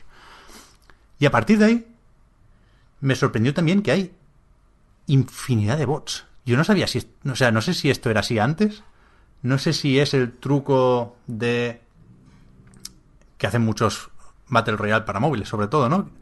Querer que mates mucho en tu primera partida para no frustrarte o qué. Pero hay una barbaridad de bots. Evidentemente, tiene una, una inteligencia artificial penosa, pero penosa, demasiado mala. Creo, creo que es nuevo. Creo que es nuevo. O sea, demasiado mala, ¿eh? De verdad. No, no disimulan ni un poquito. Además tienen los nombres estos compuestos por dos palabras con cada inicial en mayúsculas. Son muy, muy fáciles de detectar los bots. Y hay muchísimos. Yo lo, lo entiendo en la primera partida, ¿no? Porque si saltas del autobús ahí con el musicote y todo lo que os contaba y, y- y- y te pegan tres tiros nada más aterrizar, pues hostia. Ha salido mal el plan, ¿no? Entiendo que metan bots aquí. Pero es que yo ahora estoy en el nivel 9 del pase de batalla y todavía me encuentro muchos bots. Entonces, no, sé si no es tanto lo de dar la bienvenida a los nuevos como algo de servidores. No sé hasta qué punto, ni idea, ¿eh? hablo por hablar, pero no sé hasta qué idea, hasta qué punto esto ayuda a no colapsar los servidores, porque esa es otra. Quiero decir, con el agujero negro estaban creando una anticipación bestia. Y cuando, o sea, en el segundo en el que volviera a funcionar Fortnite nos íbamos a enterar todos, con lo cual habría un pico ahí de usuarios brutal. Y, y hasta donde yo sé, nos, no, no se rompió ni se cayó nada, ¿no? Pudo jugar la gente. Quiero decir, ojo con eso. Y no, no sé si, si los bots han ayudado a gestionar ese tráfico. No tengo ni idea. Pero vaya, estoy bastante contento ¿eh? con el Fortnite. Mi opinión sobre el juego no cambia. Me parece un shooter notable, lastrado por una mecánica de construcción que no tiene ningún sentido porque está heredada de otro juego que también se llamaba Fortnite, pero que era otra idea completamente distinta y que ahora es salvar el mundo, ¿no? Pero yo estoy súper motivado hasta llegar al top 10 y cuando llegas al top 10 empiezas a ver a la peña haciéndose las torres y los castillos y yo paso, yo no entro en su juego. Yo, es que no, no construyo ni voy a aprender a construir. Pero... Pero no, no, no me parece el GOTI. Creo que tiene algunas contradicciones importantes en el diseño. Pero me he pasado muy bien estas noches jugando, ¿eh? la verdad. O sea, creo que voy a conseguir al de la bola de billar. A tope. bueno, pues En esto, has convertido, en esto has convertido el podcast Reload, tío. En el League of Legends, el Fortnite. Tienes, eh, En el viaje de vuelta, mira, te recomiendo un juego para avión. A ver si... Que está bastante bien, me han dicho. Se llama Candy Crush. Es del móvil, es como de unos caramelos. La leche. Es lo bien. mejor. Por lo visto, el- por lo visto es la bomba, vaya. Pero tú no, no aprendiste nada de, de cuando te burlabas del Apex Legends, Víctor. Sí, sí, sí, O sea, aprendí, quiero decir, aprendí. eh, aprendí que estos fenómenos, aunque por mi naturaleza cínica y un poco faltosa, no me cuesta nada meterme con ellos, simplemente porque la gente va como, como borregos hacia ellos, y yo soy, tengo un poco este, este punto elitista de reírme de la masa, aun siendo yo masa. Eh, aprendí que, que- se puede encontrar bien y bondad y verdad en ellos. ¿Qué pasa? Que el Fortnite es una puta mierda, Es que es muy malo. A mí eh, el fenómeno me parece guay. Lo del agujero negro, pues me pareció guay. Lo hablamos tú y yo, de hecho, hace, hace unos días. Vaya, me pareció una forma de ocultar el tiempo de mantenimiento para, para meter un parche gordo, básicamente, porque es lo que, eh, hablando en plata, es lo que ha pasado. claro. Me pareció una forma brillante, digamos, de, oc- de ocultar esto. Convertir lo que en otros momentos podría haber sido gente quejándose en Twitter en plan, Claro. "Ah, puto mantenimiento, llevo llevo 12 horas aquí con el puto mantenimiento, tal, eh, hijos de puta, no sé qué. Cambiar es darle la vuelta a eso mm, de una forma tan creativa para que la gente estuviera dando, dando aplausos, en plan, Dios, es el final de Fortnite, van a cerrar el Fortnite, no sé qué, no sé cuál. Guau, qué guapo el agujero negro, tal, no sé qué, no sé cuál. Meter un easter egg ahí en el agujero negro también para con un minijuego.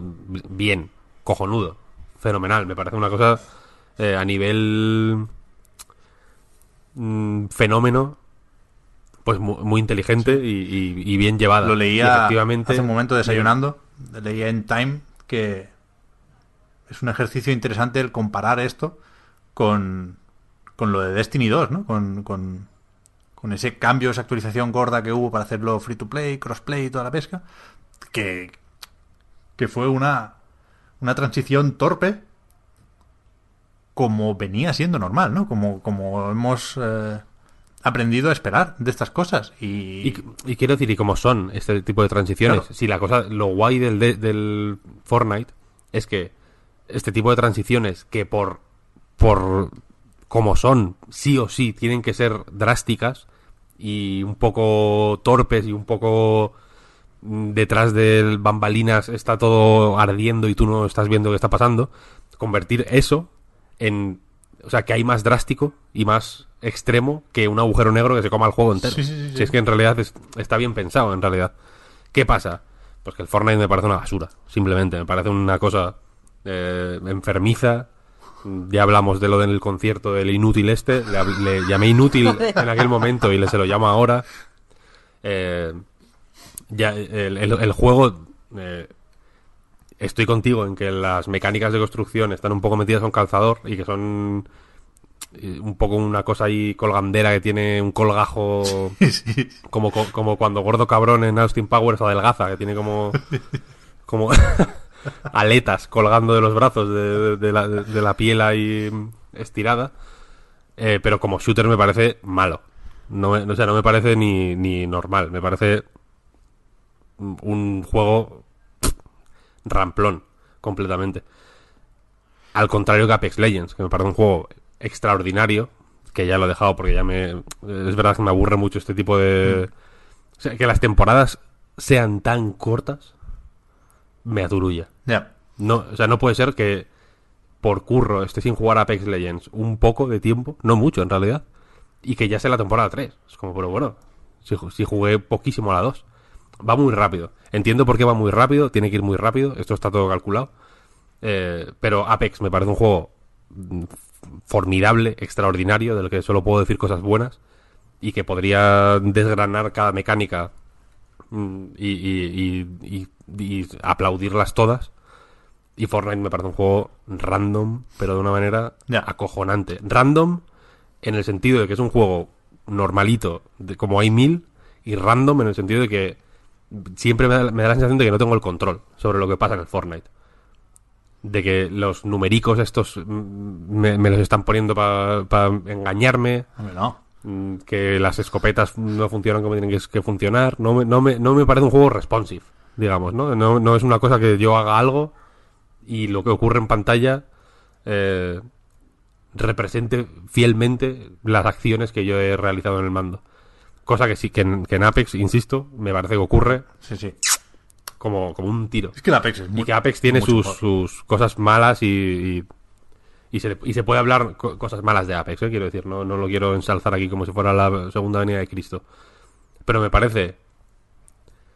Me parece que todo lo que tiene Apex de un poco de, de bajona o de bajonero, entre comillas, por, por olerle tanto el culo a Fortnite, básicamente, y por seguir el... Y por seguir ese... por ir a rebufo de- de por no ser pionero en nada. Por simplemente ir detrás de, de, de- de donde hay dinero, básicamente. Eh, todo lo que tiene de eso lo compensa siendo la mega hostia. Y Fortnite es al revés. Todo lo que tiene de juego cutre, que a mí me parece una cutrada de juego, lo compensa siendo un fenómeno sin precedentes. Claro. O sea, a- ayer estaba bajando al perro y yo no- esto no lo había pensado, pero yo ya había vivido esa escena muchas veces. Pero estaba ayer bajando al perro y mientras mi perro estaba cagando, miré al infinito, porque no me gusta mirarle. Mientras caga, me gusta dejarlo un poco violento. Es muy violento, claro. Y él siempre se pone de espaldas. Para, como para. Para tampoco mirarme a mí a los ojos. Mientras cago. Es, eh, es su momento, ¿no? Quiero dejárselo, quiero que sea así. Y miré al horizonte. Y en la plaza del Callao. Que no es el kilómetro cero de Madrid, pero prácticamente lo, como si lo fuera, porque es el kilómetro uno. eh, hay un anuncio de, sin exagerar, 12 metros de alto, en movimiento, o sea, una pantalla, es una, una movida que se mueve, de una skin del Fortnite que te regalan con el Samsung no sé qué. O sea, como una, una movida eh, de, de, de Blade Runner, vaya. Es, o sea, es un anuncio de una skin del Fortnite. Sí, sí, sí. Demencial. Y sale como un muñeco del Fortnite ahí bailando con la Bueno, skin, una es- cosa horrible. Es un anuncio de Samsung más que otra cosa, vaya. Lo que quieren es que te compres un móvil para tener esta skin. Correcto. Pero lo que sale es un muñeco del Fortnite Sí, sí, sí, y, el claro, logo del, y el logo de Fortnite es cinco veces más grande que el de Samsung. Está claro. Entonces, eh, pensé, joder, increíble, ¿no? A, a dónde ha llegado el Fortnite. Esto no, esto ningún, hay, ha habido, pues yo qué sé, Super Mario, por ejemplo, ¿no? Pues salió el primer ministro japonés en lo de los Juegos Olímpicos disfrazado de Super Mario. Ah. Guay, ¿no? Super Mario es una cosa eh, que todo el mundo conoce. Pac-Man es una cosa que todo el mundo conoce. Space Invaders, hay eh, eh, como plaquitas con los Space Invaders que los hace no sé quién cojones, que los va poniendo por el mundo eh, como una especie de artista urbano, no sé qué. Es como, son como cosas que han traspasado el mundo del videojuego y se han convertido en iconos pop y que entonces están en el mundo que nos rodea, ¿no? pero de la con la violencia y con la fuerza y con la eh, agresividad total de- del mundo publicitario como lo ha hecho Fortnite, yo creo que no lo había hecho nunca jamás en la historia. Mm. Y me parece alucinante. Entonces eso, eso no lo tienen muchos otros, que quizás son mejores juegos, y me remito al caso de Apex, pero que les falta eso, que no sé... Que, que- o sea, no, no quiero hacerlo de menos, ¿eh? Creo que hay una parte de, de- evidentemente, de, talento y de capacidad de reacción y de estar ahí que, que lo tiene Epic y no lo tiene nadie más, en realidad. Sí, yo, yo solo quería destacar eso, vaya, al final, ¿eh? que por supuesto Apex Legends me parece mucho mejor juego, lo he dicho creo desde el principio, pero ahora mismo, y mira que acaban de estrenar mapa, mira que están con el Halloween, ni me planteo jugar. O sea, me parece viejo. Y Fortnite me parece nuevo. Quiero decir, lo, lo que decías también de, de esos problemas con las armas y demás, yo creo que en Epic saben que, que Fortnite o el Battle Royale de Fortnite está mal. Quiero decir, lo hicieron deprisa y corriendo, normal, para, de nuevo, ir a rebufo del PUBG y, bueno, adelantarlo incluso por la derecha al final, ¿no? Aunque no le va mal al PUBG, ¿eh? También. Pero, pero que creo que en Epic son conscientes de esas carencias y encima le pusieron un montón de cosas encima porque no podían parar y porque tenían que hacer crecer la bola. Pero esto lo hablamos mucho con el Puy. Yo estoy convencido de que en Epic van locos por quitar la construcción y hacen como amagos, ¿no? En, un evento había una zona del mapa donde no se podía construir, pero es que se se les enciende la comunidad si tocan algo. O sea, la gente Pero está tan acostumbrada a esto. Claro, de joder, y todos los pros. O sea, la diferencia entre ser pro y no es construir. Claro, exacto. O sea, Si de pronto quitas la construcción, es, jodes el juego. Claro, ahora es tarde para cambiarlo. O sea, es, es impensable que lo quiten. Pero sí creo que, que podrían hacer un evento donde no se pueda construir en todo el mapa, por ejemplo. Y vale que no vas a llegar a algunos cofres, pero ¿qué más da? Pero eso, yo creo que en Epic son conscientes y creo que lo demuestra el hecho de que hayan quitado un montón de armas, por ejemplo, ahora. Que, ¿no? Que, que esa... Ese batiburrillo de ideas que se han ido acumulando durante las temporadas, el agujero negro se las ha tragado también en cierto modo, ¿no? Necesitaban nuevo espacio para construir a partir de aquí, pero también creo que creo que querían simplificar las cosas y quitar armas y, y dejarlo básico, porque son conscientes de eso, de que de que tiene un conglomerado de ideas que no necesariamente funcionan de, de manera coordinada, ¿no? Pero vaya, que sea, a mí, quiero decir, Epic, que es un estudio al que por lo demás le tengo bastante respeto, creo que hay un abismo entre el primer Gears of War y, Fortnite, por ejemplo, a nivel de, cohesión y de coherencia. Sí, sí, está claro, está claro. Yo lo digo todo esto sin haber probado salvar el mundo, ¿eh? que es donde en principio deberían funcionar las ideas originales de Fortnite. Pero si os tenéis que quedar con algo es que desde el cinismo y desde las distancias, si queréis, que, que lo entiendo perfectamente, para empezar, porque es más sano no estar enganchado a esto, que sí estar enganchado, pero probad esa primera partida. Es que es es el listón ahora mismo. O sea, hay, que hacerlo así. Porque si no, te sientes viejo, tío. Como juego, ¿eh? No como, no como jugador. Está muy, muy, muy bien hecho. No le quitemos mérito a eso. Porque, porque lo tiene. ¿Qué más? Bueno, pasamos a jugar a juegos de adultos. Sí, A hablar de juegos de adultos. ¿A qué habéis estado jugando vosotros que por alguna razón que no alcanzo a comprender no habéis jugado a Fortnite? Pues yo dije la semana pasada que iba a traer dos juegos. Dos juegos traigo. El, el Neocap y el Concrete Genie. Que es además el que estuve jugando en, en Twitch el otro día. Y nada, pues si queréis empiezo, empiezo yo con los jueguitos. Dispara, Marta. Venga, ¿por cuál? Pues voy a empezar por el Neocap porque me ha gustado más. Ok. Simplemente. Y es más pequeño, lo conoce menos gente y se merece tener su tiempito para brillar. A ver, eh, Neocap es uno de los dos, o sea, para conocerlo rápidamente, uno de los dos juegos de taxis que salió en el E3. El primero era este en blanco y negro que era por las calles de París, ese ya salió, mm, no me termino de convencer. Este es el segundo que es bastante, bastante, bastante más feote, pero que estaba escrita por, estaba escrito eh, por, por gente pues tocha, no solo de los videojuegos, sino de, de, pues de la literatura de ciencia ficción y tal. Y la verdad es que, aunque el juego es feo, sí que tiene una historia que, que engancha, sí que eh, es, bastante interesante y además es súper entretenido de jugar. A ver, eh, básicamente empezamos con que somos una chica que se llama Lina, que es conductora de, de Neocap, que es como... A ver, no sería Uber porque eh, es como la segunda compañía, es como si fuera, yo que sé, Cabify. Entonces, eh, ella, ella eh, trabaja en una empresa chiquitita de, de coches de alquiler con conductor y la conocemos por la noche que se está, que se está mudando desde su pueblito pequeño hasta eh, una ciudad muy grande en California que se llama Los Ojos. Y esta ciudad es eh, como una de las ciudades top eh, mm, súper, súper mm, tecnologizada, se podría decir. De estas ciudades futuristas a tope. Y está controlada por una compañía que se llama Capra. Y bueno, esta compañía pues da un montón de servicios. Tiene los coches de alquiler número uno del momento, tienen hoteles, tienen eh, lo que ahora se llama, ¿cómo se llama esto? Eh, mm, no sé qué, wear. O sea, la- los tipos esos de productos como pulseras que te controlan pues las Sí, sí, calorías y ese tipo de cosas. Que no sé ahora mismo cómo es la palabra. Pero básicamente esta compañía tiene de todo. Es como, como una megacorporación que, que domina la ciudad. Y nada, esta, esta chica llega conduciendo con su trabajo de conducir para Neocap. Va a mudarse con su mejor amiga, con la que sabemos que tiene ahí como un poquito, o sea, tuvo como un beef en el pasado. Ahora se han reconciliado, van a empezar a vivir juntas, pero aún no lo han terminado de solucionar del todo. Pues la noche en la que Lina se muda allí, la amiga de repente desaparece. O sea, la vemos un momento, la llevamos a un, como a un club donde ella tiene que estar y de repente desaparece.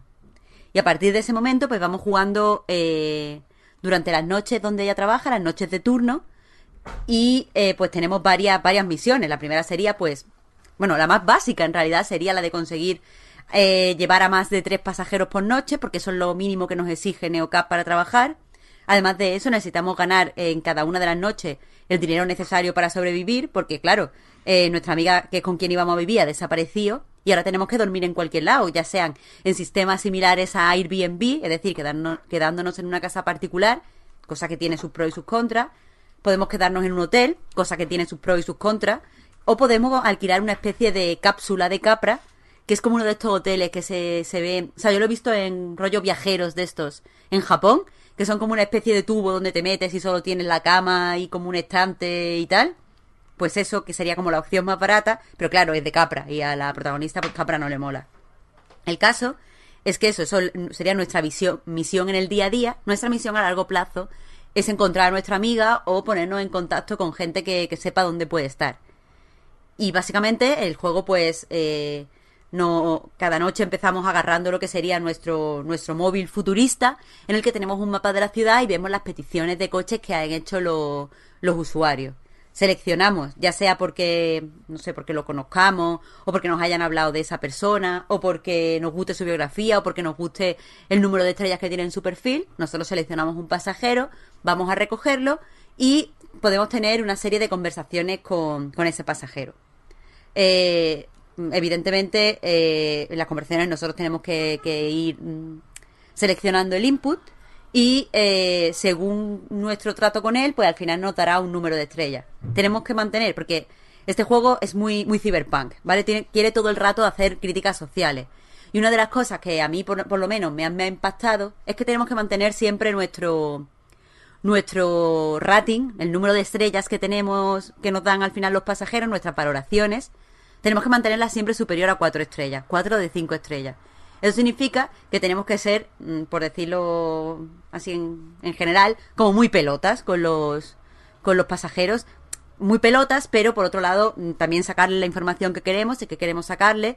Y por otro lado, y esto es como el juego añade la dificultad, eh, tenemos también que ser asertivos con nosotros mismos, es decir, tenemos que reclamar un poco nuestros derechos, porque una de las cosas que nos da nuestra amiga en el breve momento en el que la vemos es una pulsera de capra en donde mm, pues se, se- con un código luminoso se reflejan nuestros sentimientos. ¿Qué pasa? Que según nuestros sentimientos se nos bloquean o, se nos desbloquean algunas de las, de las opciones de diálogo. Y muchas veces, si estamos muy enfadados, pues no podemos ser lo suficientemente mm, pícaros para preguntar lo que tenemos que preguntar. Otras veces, si estamos demasiado eh, tristes, pues el pasajero no, o sea, no le podemos hacer como una charla superficial al pasajero. O sea, el juego tiene un componente muy importante de cuidar a la protagonista.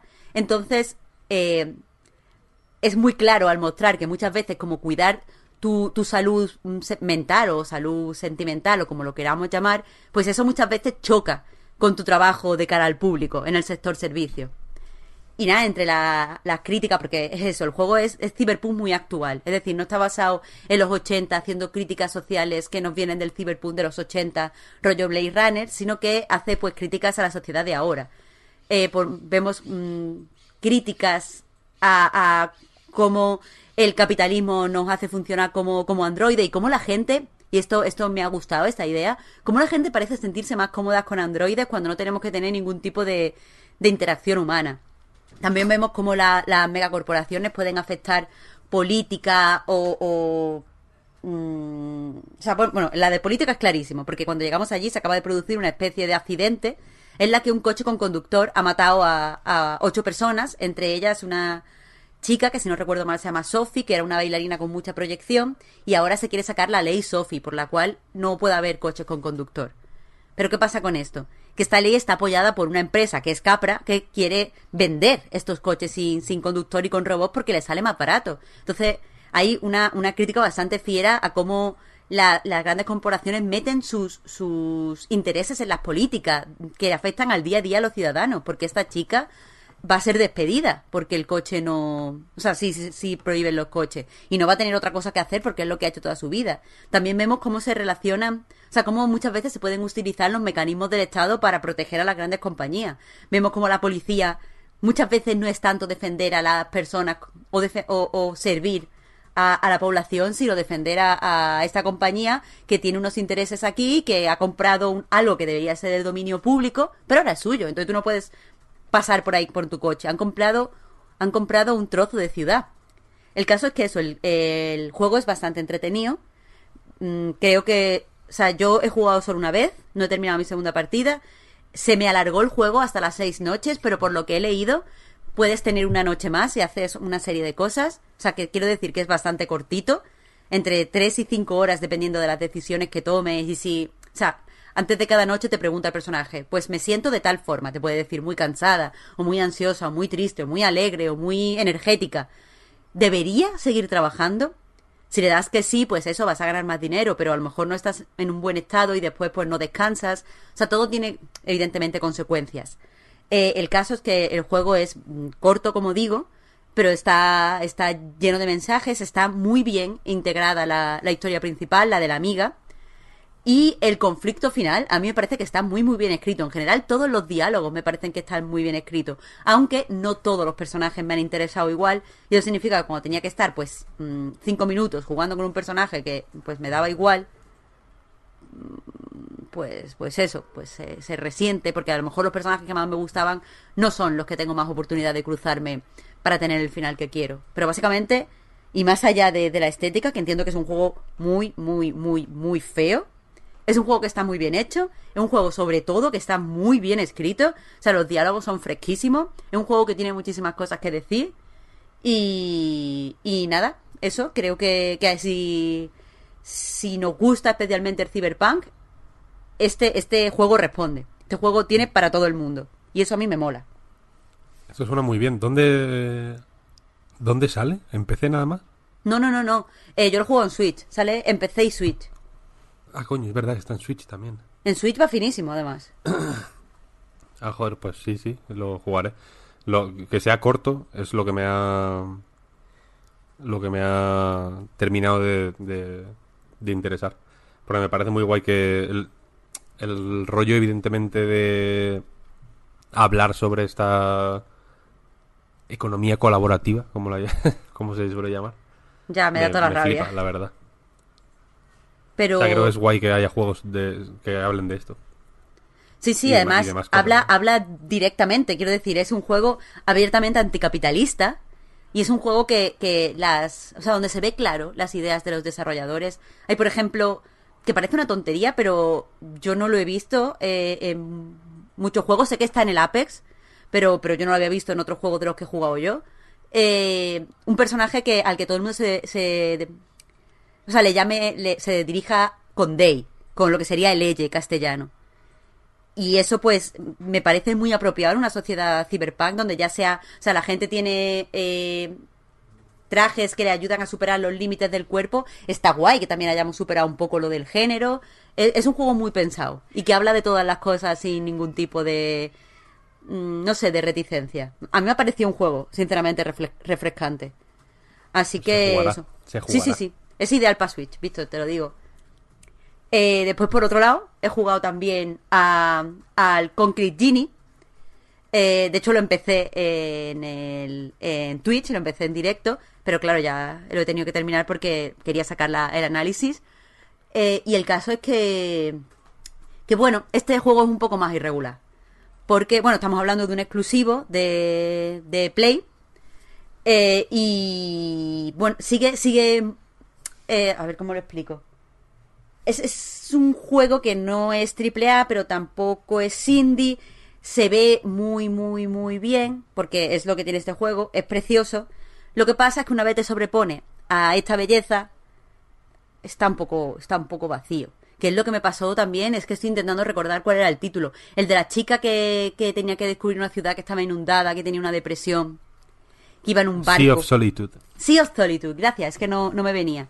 Pues me parece que le pasa lo mismo que el Sea of Solitude, que se ve genial, que, mm, tiene a priori muy buena pinta, pero al final se acaba deshinchando muy rápidamente. Aunque este me ha parecido menos, entre comillas, odioso que el Sea of Solitude, porque eh, no quiere ser tan profundo. Y al no querer ser tan profundo, pues todo te entra como con más facilidad. Eh, el juego, en el juego básicamente eres un niño eh, que vive en una ciudad que, que ha pasado tiempos mejores. La ciudad está ahora pues sucia y han- se han perdido los empleos, la gente se está yendo y se nos deja claro desde el principio que es porque hay una especie de oscuridad, como una una masa morada desagradable que está recubriendo la ciudad y está pues poniéndolo a las personas deprimidas y sin ganas de nada, está consumiendo la ciudad al estilo Lovecraft, vaya. Eh, y este niño, pues, pues, mm, tras un incidente con unos chicos que le acosan, acaba consiguiendo un pincel mágico donde puede crear eh, genios y darles vida. Entonces, eh, junto con estos genios, con su ayuda, empieza a recorrer la ciudad dándole literalmente luz, porque lo que tenemos que hacer para que estos genios tomen la ciudad es iluminarla, porque a los genios les da miedo la oscuridad. Entonces vamos iluminando la ciudad, a la vez que decorándola con, con pintura fluorescente, a la vez que conociendo nuevos monstruos, y poco a poco pues vamos llenando la ciudad de vida y eliminando la oscuridad. Que ya, os digo, la, la historia es ABC. Eh, el juego es extremadamente resultón, o sea, es muy bonito. Las partes que hay eh, de animación, hay partes, pequeñas partes de, de animación. Parece un corto de animación de los que nominan a los Oscars. Es impresionante. La, la, la idea de, de que la mecánica principal del juego sea pintar, a mí me mola. O sea, me, me parece algo mm, pues, que a ver, que sí, que has visto en el en el Scribblenauts, pero pero no lo había visto así y me mola. Se pinta como con el movimiento del mando, ¿no? Algo así, Es que- pero eso es lo que iba a decir. directo. pero está muy mal implementado. O por lo menos a mí me pareció muy incómodo. Porque eh, básicamente con, lo- con los gatillos pones el pincel en la, en la pared, en este caso, porque tú pintas en una pared, eh, y moviéndolo hacia arriba, hacia abajo, hacia los lados, pues van saliendo lo- los diseños. Diseños que tú puedes ir consiguiendo eh, a la vez que consigues los coleccionables, que son los diseños que tú ya habías creado en tu libreta. O sea, tú recopilas, eh, perdón, recuperas una hoja de tu libreta y ya tienes un diseño nuevo que puedes poner en las paredes. Eh, y con ellos puedes diseñar desde a los genios a pues las estrellas, las flores, los planetas que puedes ir poniendo por las paredes. Entonces, el resultado de lo que pintas es muy bonito y de hecho, cada vez que, consigues iluminar toda una zona y limpiarla de la oscuridad, ves como una especie de traveling a lo largo de la zona y queda precioso, pero pintar mm, no está bien. O sea, la forma en la que pintas es incómoda y no es precisa y para algunos puzzles necesita ser ligeramente preciso, tampoco mucho, pero eh, no te lo permite eh, el mando. Y además como que, que es que es incómodo, como es algo que no, no solemos hacer, al menos yo, a mí no me gusta. Y eso me ha matado un poco la experiencia. Por otro lado, me ha matado también un poco la experiencia el hecho de que, eh, bueno, eh, en ese caso también es otra cosa que tiene en común con Seed of Solitude. Llegas a una zona, tienes que eh, explorar toda esta mini zona cerrada, sales a la siguiente zona, exploras toda esta mini zona cerrada, sales a la siguiente zona. Es exactamente la misma progresión y a mí esta progresión me resulta aburrida, lle- llegado cierto momento. O sea, me gustaría que, bueno, yo entiendo que al principio tenemos que ir poco a poco y que vayamos explorando zonas cerradas y liberando zonas cerradas. Pero en cierto momento, pues a lo mejor me gustaría tener, o sea, no ver tan mm, lineal el título.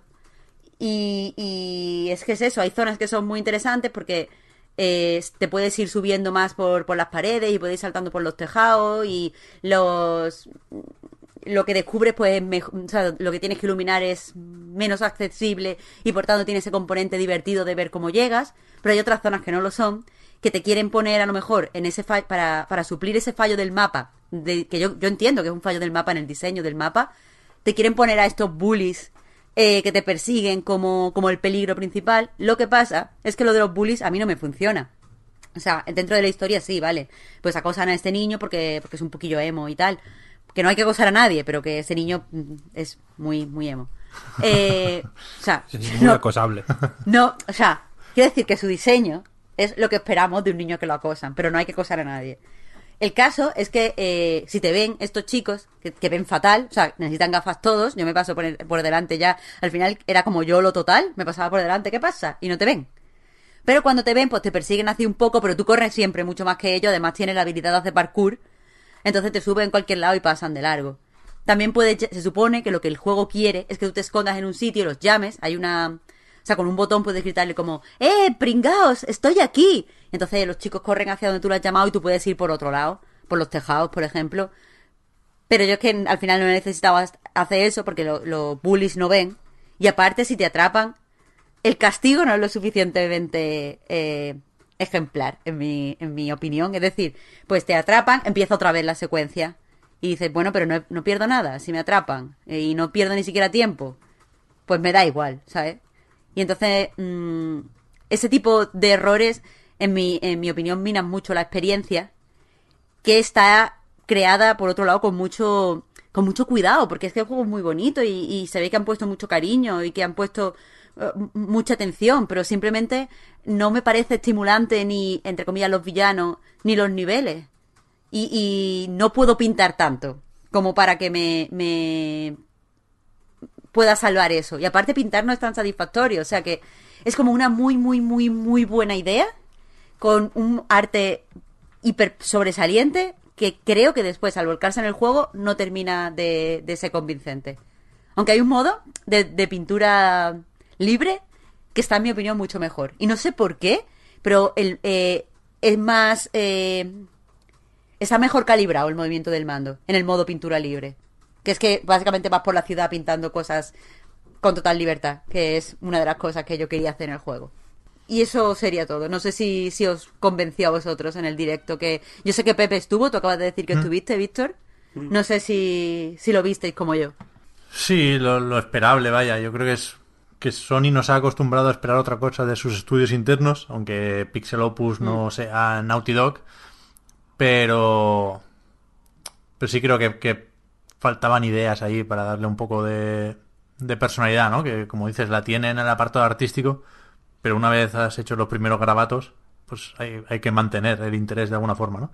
Exacto. De todos modos, a mí me sorprende también que esto sea el segundo juego de Pixel Opus después del Entwined aquel de que era un pájaro y un pescado que iban ahí conversando ¿no? con, las filigranas que que joder, aquello era un un indie muy indie o bastante indie y esto ya es una cosa seria, quiero decir, aquí hay dinero, aquí hay gente y aquí hay una cierta ambición. Yo decía también, precisamente, Marta, en los comentarios del directo en el chat, que entiendo por qué este tipo de estudios hace este tipo de juegos, ¿no? Porque al final van a vender lo que van a vender. Últimamente escuchábamos que Sony igual no le ha dedicado el esfuerzo a nivel de marketing que se merecía el juego. Yo, yo estoy de acuerdo con eso en el sentido de que, por ejemplo, lo podían haber metido. Lo metieron ya en algún State of Play, pero en el último no estaba. En el del The Last of Us parte 2 cuando teníamos el lanzamiento a tocar, ¿no? Y, y- y habría sido un sitio muy lógico donde meter un, un nuevo tráiler de Concrete Genie o enseñar algo más. Yo creo que ahí sí, sí podría haber insistido un poquito más Sony, pero lo de empapelar un rascacielos con este juego es que vas a perder dinero, porque no, ¿no? Por, De todas maneras, por mucho más si que gastes en publicidad, no vas a recuperar esa inversión, no. Hagas lo que hagas, no va a vender más de X este juego. Si lo publicas tú por respeto, tío. Tienes Claro, claro, que claro, claro. Sacarlo en todos los lados. Sí, sí, sí, No- sí, evidentemente. Porque si no dejas claro que hay proyectos de primera y de segunda dentro de Sony. Evidentemente hay juegos mejores y peores eh, dentro y fuera de, de- de todas las compañías del mundo, ¿no? Eh, Pero a ver, pero o sea, ni que sean los que los que son first party, por así decirlo, en- o sea, que- o que van con Sony Computer Entertainment al principio cuando lo in- inicias, deberían tener un poco eh, un, un mínimo garantizado, por así no, no, no te quiero decir que sean todos claro, Death Stranding, claro. pero joder, un State of Play que es gratis, entre comillas, Hmm. no sé. Sí, o sea, compararlo con Death Stranding me parece hiper ingenuo. Pero, pero sí que sí que creo que, por ejemplo, están tratando un poquitín mejor. Tampoco es esto la campaña de marketing más revolucionaria del mundo, ¿eh? Pero sí estamos viendo un poquitín más de Medieval cuando creo que se lo merece muchísimo más con Craig Genie. Y que de todos modos yo creo que Medieval están un poco dejándolo de lado, ¿eh? Bueno, pero claro, pero- la sensación. por- porque el juego no se aguanta. Ya lo hemos hablado muchas veces, no quiero insistir porque parece que lo estamos machacando, pero no es. O a mí no me parece desde luego un buen juego medieval habiendo probado la demo, pero entiendo que también ahí tira el nombre, entra la nostalgia, hay un discurso por encima sobre la marca PlayStation, pero sí podríamos haber visto un poco más de Concrete Genie. En cualquier caso, yo, también como utopía, ¿no? me gustaría que, estos juegos, empezaba diciendo que entiendo que los hagan estos estudios, ¿no? Y que, que se muevan dentro de ese estatus de juego mediano. A mí me gustaría mucho que Sony hiciera una superproducción con este tono y con esta. ¿no? Con, con- con esta amabilidad, digamos. Nintendo lo hace. a mí también. Nintendo lo hace. Y vende lo que no está escrito.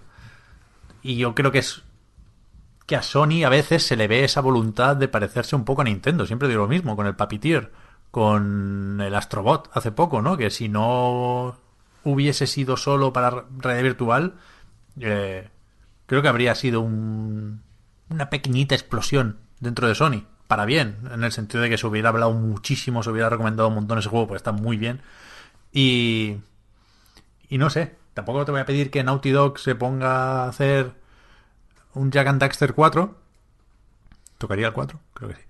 Pero, pero algo así. O sea, un... Es que, ¿por qué no? Un proyecto secundario de Naughty Dog, esto lo hemos dicho muchas veces ya. De ahí vienen, ¿no? Y, y joder, yo qué sé. Ahora tienen Insomniac. El Ratchet and Clank tampoco va mal, ¿eh?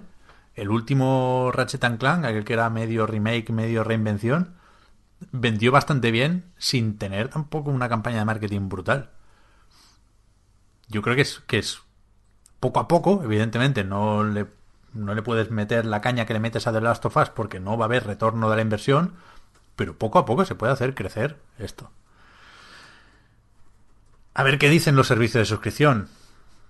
Si le meten caña a PlayStation Now, pues esto le viene bien al catálogo, pero también creo que, que implica unas limitaciones, ¿no? Creo que, por ejemplo, Microsoft, y no me parece mal, ¿eh?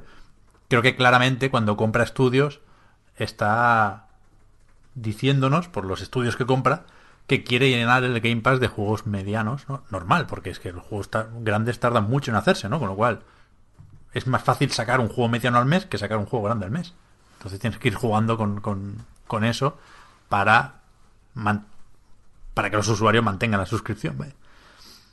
Pero bueno, que Sony tiene que hacer un- una superproducción para todos los públicos. Sí. Es que ahí, ahí creo que cierto miedo a ser ingenuos y hay que perderlo. Mm, Sí, sí, O sea, totalmente. Porque aparte hay muchísimos juegos que no son de por sí eh, ningún, no yo qué sé, Wolson o como lo queramos decir, que no lo son, pero la gente tiene un acercamiento muy ingenuo y muy naif a ellos y yo qué sé, se me ocurre el Red Dead Redemption 2.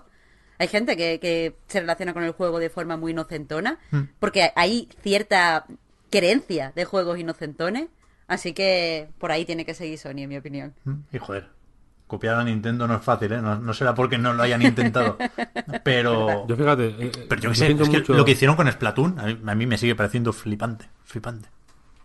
Yo pienso mucho en. Y es el caso. Es el caso diametralmente opuesto, ¿eh? Pero pienso mucho en uno de los juegos que más he disfrutado este año, que es el puto Yoshi, Qué curiosamente.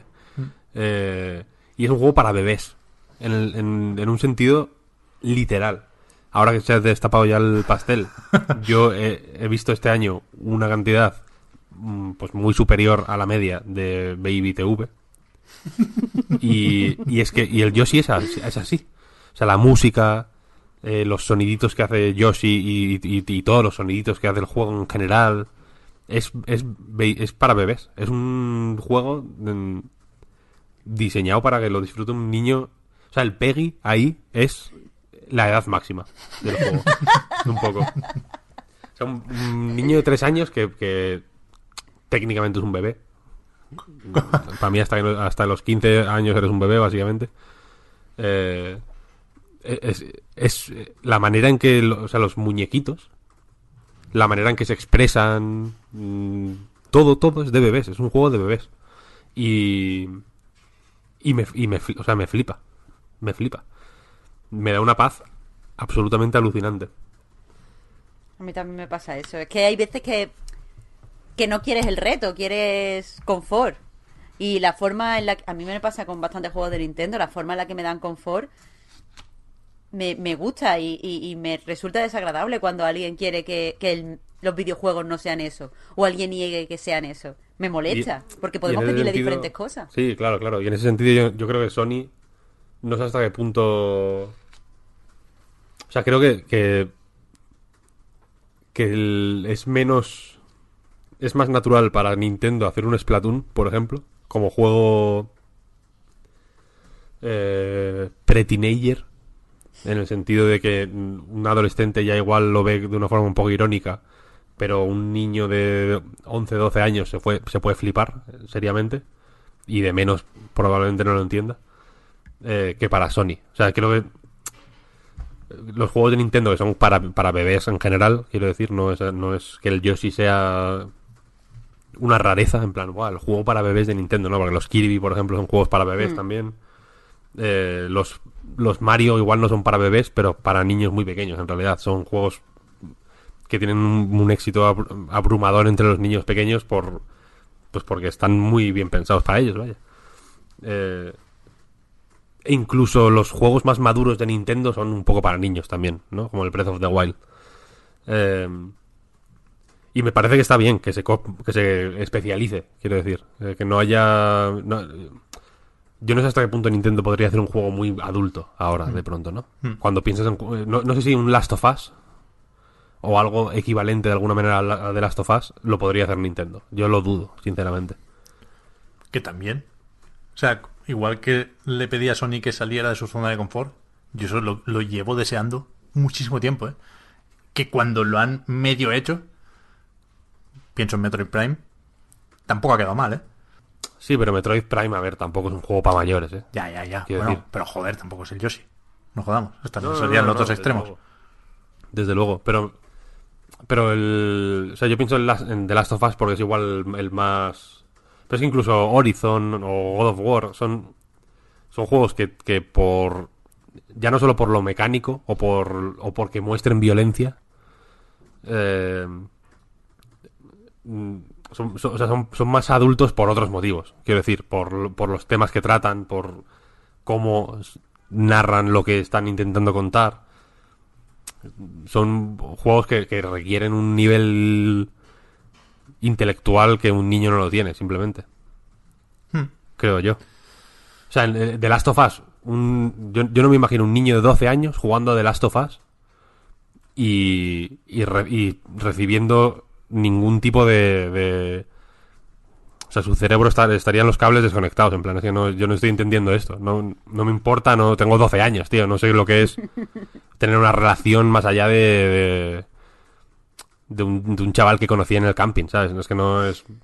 su, mayor pena, digamos, probablemente, imagino igual eh, se pueden poner casos concretos de, de, haber experimentado pérdidas mayores, ¿no? Yo qué sé.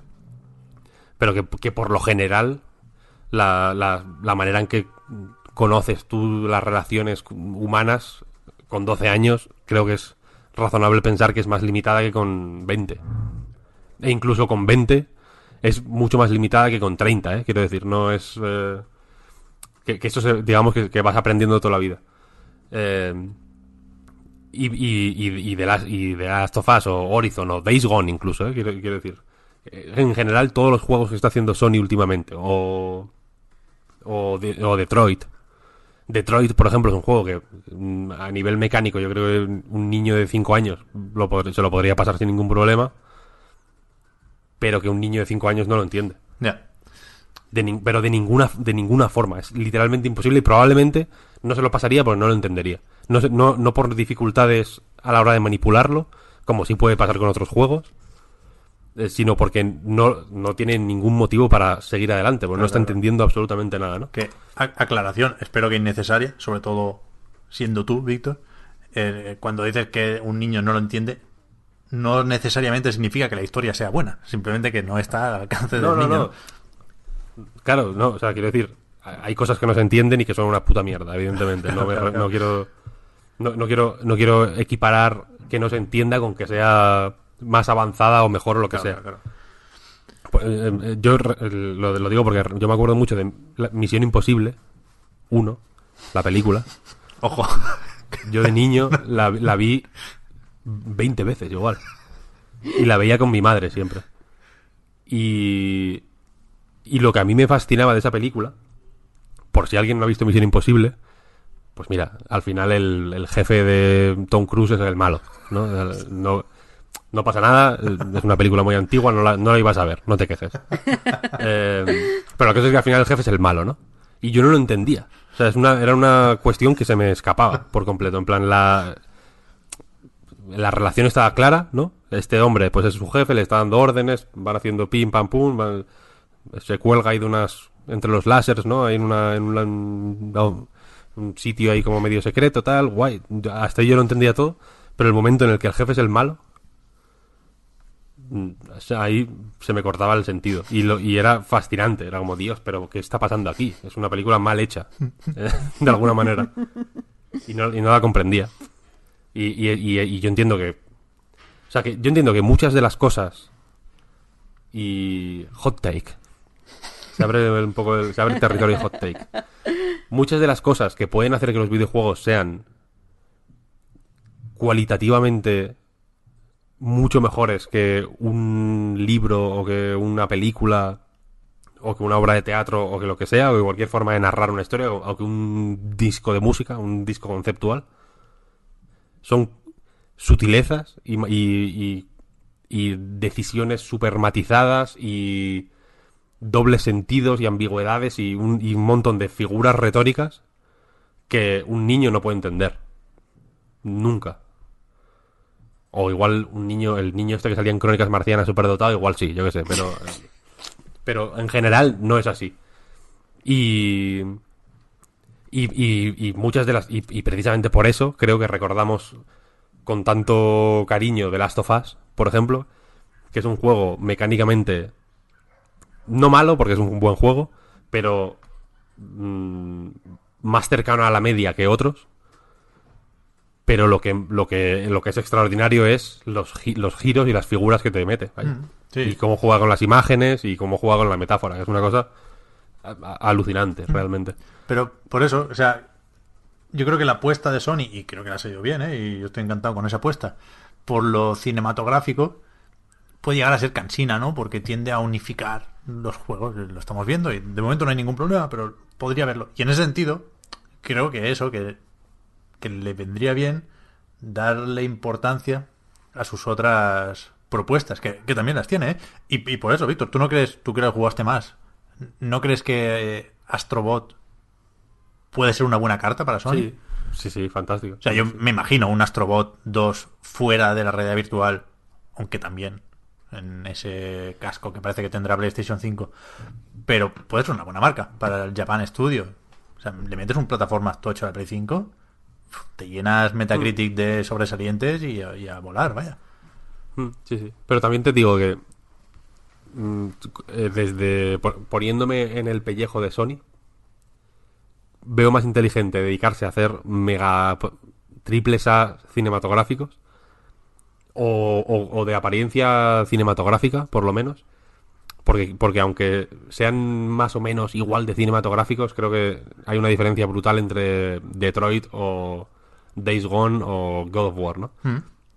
Que creo que están que creo que lo cinematográfico es menos eh, va siendo menos relevante en la generación pasada me da la sensación que los juegos como juego como sistemas como conjunto de sistemas tienen más importancia o van teniéndola poco a poco. Es lento pero bueno va- creo que poco a poco se van viendo avances.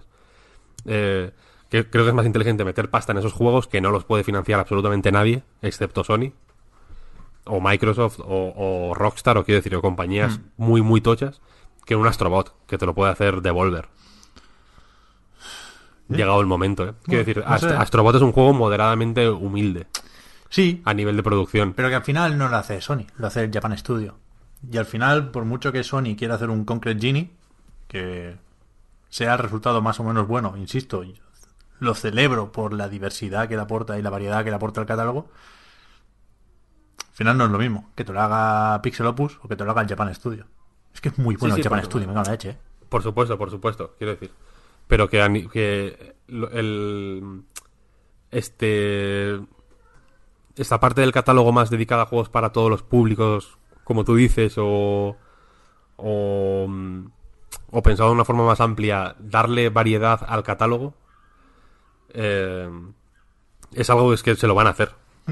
O sea, Sony está en una posición privilegiada ahora mismo, porque tiene, es la consola más popular del, del planeta, PlayStation 4, y quizá dis- disputado con Switch, el lugar donde tienes que sacar tu juego para petarlo está claro. Entonces todo el mundo quiere hacer juegos para allí. Y, y salen mu- muchos, muchos, muchos juegos eh, muy variados en Play 4. En- Entonces, ya digo, yo entiendo que el- los recursos son limitados y que si hay que posicionarse de alguna forma como gran estudio eh, creador de experiencias rompedoras, pues es, es más apropiado para ello un Death Stranding o un Last of Us que un Astrobot. Sí, sí. es- Que Astrobot yo te digo que no me gustaría que saliera de la realidad virtual, te aviso. Ya. Porque creo que es muy especial. O sea, creo que como plataformas sin VR es normal y que lo que hace que sea muy, muy, muy, muy, muy, muy recomendable es precisamente la el hecho de que sea en realidad virtual. Entonces no sé hasta qué punto menearlo mucho no... O sea, no, no sé, no sé hasta qué punto meterle el plus de brillito y de calidad que necesitaría para no ser VR sería contraproducente porque haría... O sea, porque dejaría más en evidencia los defectos mm, del primero, sin VR, ¿no? No, no sé si lo, lo- lo que sacrifica el primero para hacer que sea un juego de VR potente. Bueno. No sé, no sé, no sé. no tampoco le demos muchas vueltas a la estrategia de Sony, porque es que lo vamos a ir viendo cada dos por tres, lo llevamos viendo ya varias veces, ¿no? Con cada nueva información sobre el PlayStation 5, incluso la semana que viene, vete a saber si hablamos del Medieval. Voy a hacer esa broma. Durante esta semana se ha podido decir ya estoy jugando a Death Stranding, ¿no? Mucha gente ha dicho, estoy con el Death Stranding, tal igual, el análisis está al día. Nosotros podemos decir que no tenemos Death Stranding, pero que sí tienes el Medieval, Víctor, a cambio, ¿no? que es. A ver, Death Stranding al final. Es un juego normal, del montón. En fin, irrelevante. Medieval, on the other hand. A ver si, a ver si tiene un hueco la semana que viene. Supongo que sí. Eh, Sí, sí. Pues eso, tú, Víctor, como estás con Ser Daniel Fortesque y con Disco Elysium, supongo también, ¿no? ¿Sigues ahí o qué? Sigo ahí. Estoy jugando a mucho rol, de hecho, porque empecé una partida a Baldur's Gate. ¿Qué dices? Mm, Sí, sí. Eh, en Switch. y ahí estoy. Estoy roleando sin parar. Muy bien, muy bien. La gente está a tope, efectivamente, con el Disco Elysium, ¿eh? Volvemos a recomendarlo. Porque, insisto, muchos lo esperaban con ganas y les está convenciendo. Y otros se han llevado una sorpresa de la hostia, vaya. Parece que va a estar en, en muchas listas de los mejores juegos del año. ¿eh? Sí, sí. Desde aquí, de hecho, eh, reitero mi llamamiento a todo el mundo a que lo pruebe por lo menos porque es increíble. Eso lo decía porque esta semana descansas, digamos. No, no nos hablas de ningún juego más de lo que has hecho ya. Con lo cual, hemos acabado. Hemos acabado porque no, no tenemos tiempo, vamos pillados, no tenemos tiempo para preguntitas y peliculitas. Yo creo que la semana que viene habrá tiempo para todo eso, por fin. Yo me comprometo aquí, PEP 2020, a hacer preguntitas en condiciones la semana que viene. Y si se puede, pues también peliculitas. Pero, por hoy, solo me queda recordar que el podcast Reload y a nightgames.com son proyectos que se mantienen gracias a vuestras generosas aportaciones en patreon.com barra a Reload y que los que nos apoyáis ahí tenéis ahora un ratito más de podcast en la prórroga y con el resto nos vemos la semana que viene o nos escuchamos la semana que viene. Digo lo debemos porque también tenemos algún streaming en Twitch pendiente. Ojo con eso, porque yo si llego más o menos bien el sábado quiero ponerme seguramente ya lo he hecho cuando escucháis esto la mayoría, pero quiero ponerme con el Vanquish porque es su aniversario. Yo pensaba, pensaba que cumplía 10 y queríamos hacer aquí un monográfico de Vanquish, pero en realidad no, salió en 2010, con lo cual cumple 9 años, pero una partideta en, ¿Tienes? en Twitch iba a caer. Tienes un año para prepararte el décimo aniversario. Para hacer un... Para preparar el cosplay, ¿te imaginas? Un año entero como Iron Man, pero trabajando no en algo que dispare de verdad, sino en, en un cosplay de Vanquish, pero con el visor, con las armas transformables y todo. Y que, pero que sí, que te deslices. es verdad. Va por paseo de gracia ahí bajando con, con las rodillas. Yo te digo, entre las yo te ojeras. digo, ahora mismo es lo que hace falta. No, desde luego, desde luego. Esto lo soluciona Sam Gideon, la única persona que puede poner orden aquí. Y en fin, ojalá, ojalá, ojalá en, en 2020 podemos hacer eso. Pero, pero de momento poco a poco. Muchas gracias a todos los que nos seguís y nos ayudáis a mejorar. Gracias Víctor, gracias Marta por haber estado aquí una semana más. Gracias, Pep. Y hasta la próxima. Chao, chao. Hasta luego. Chao.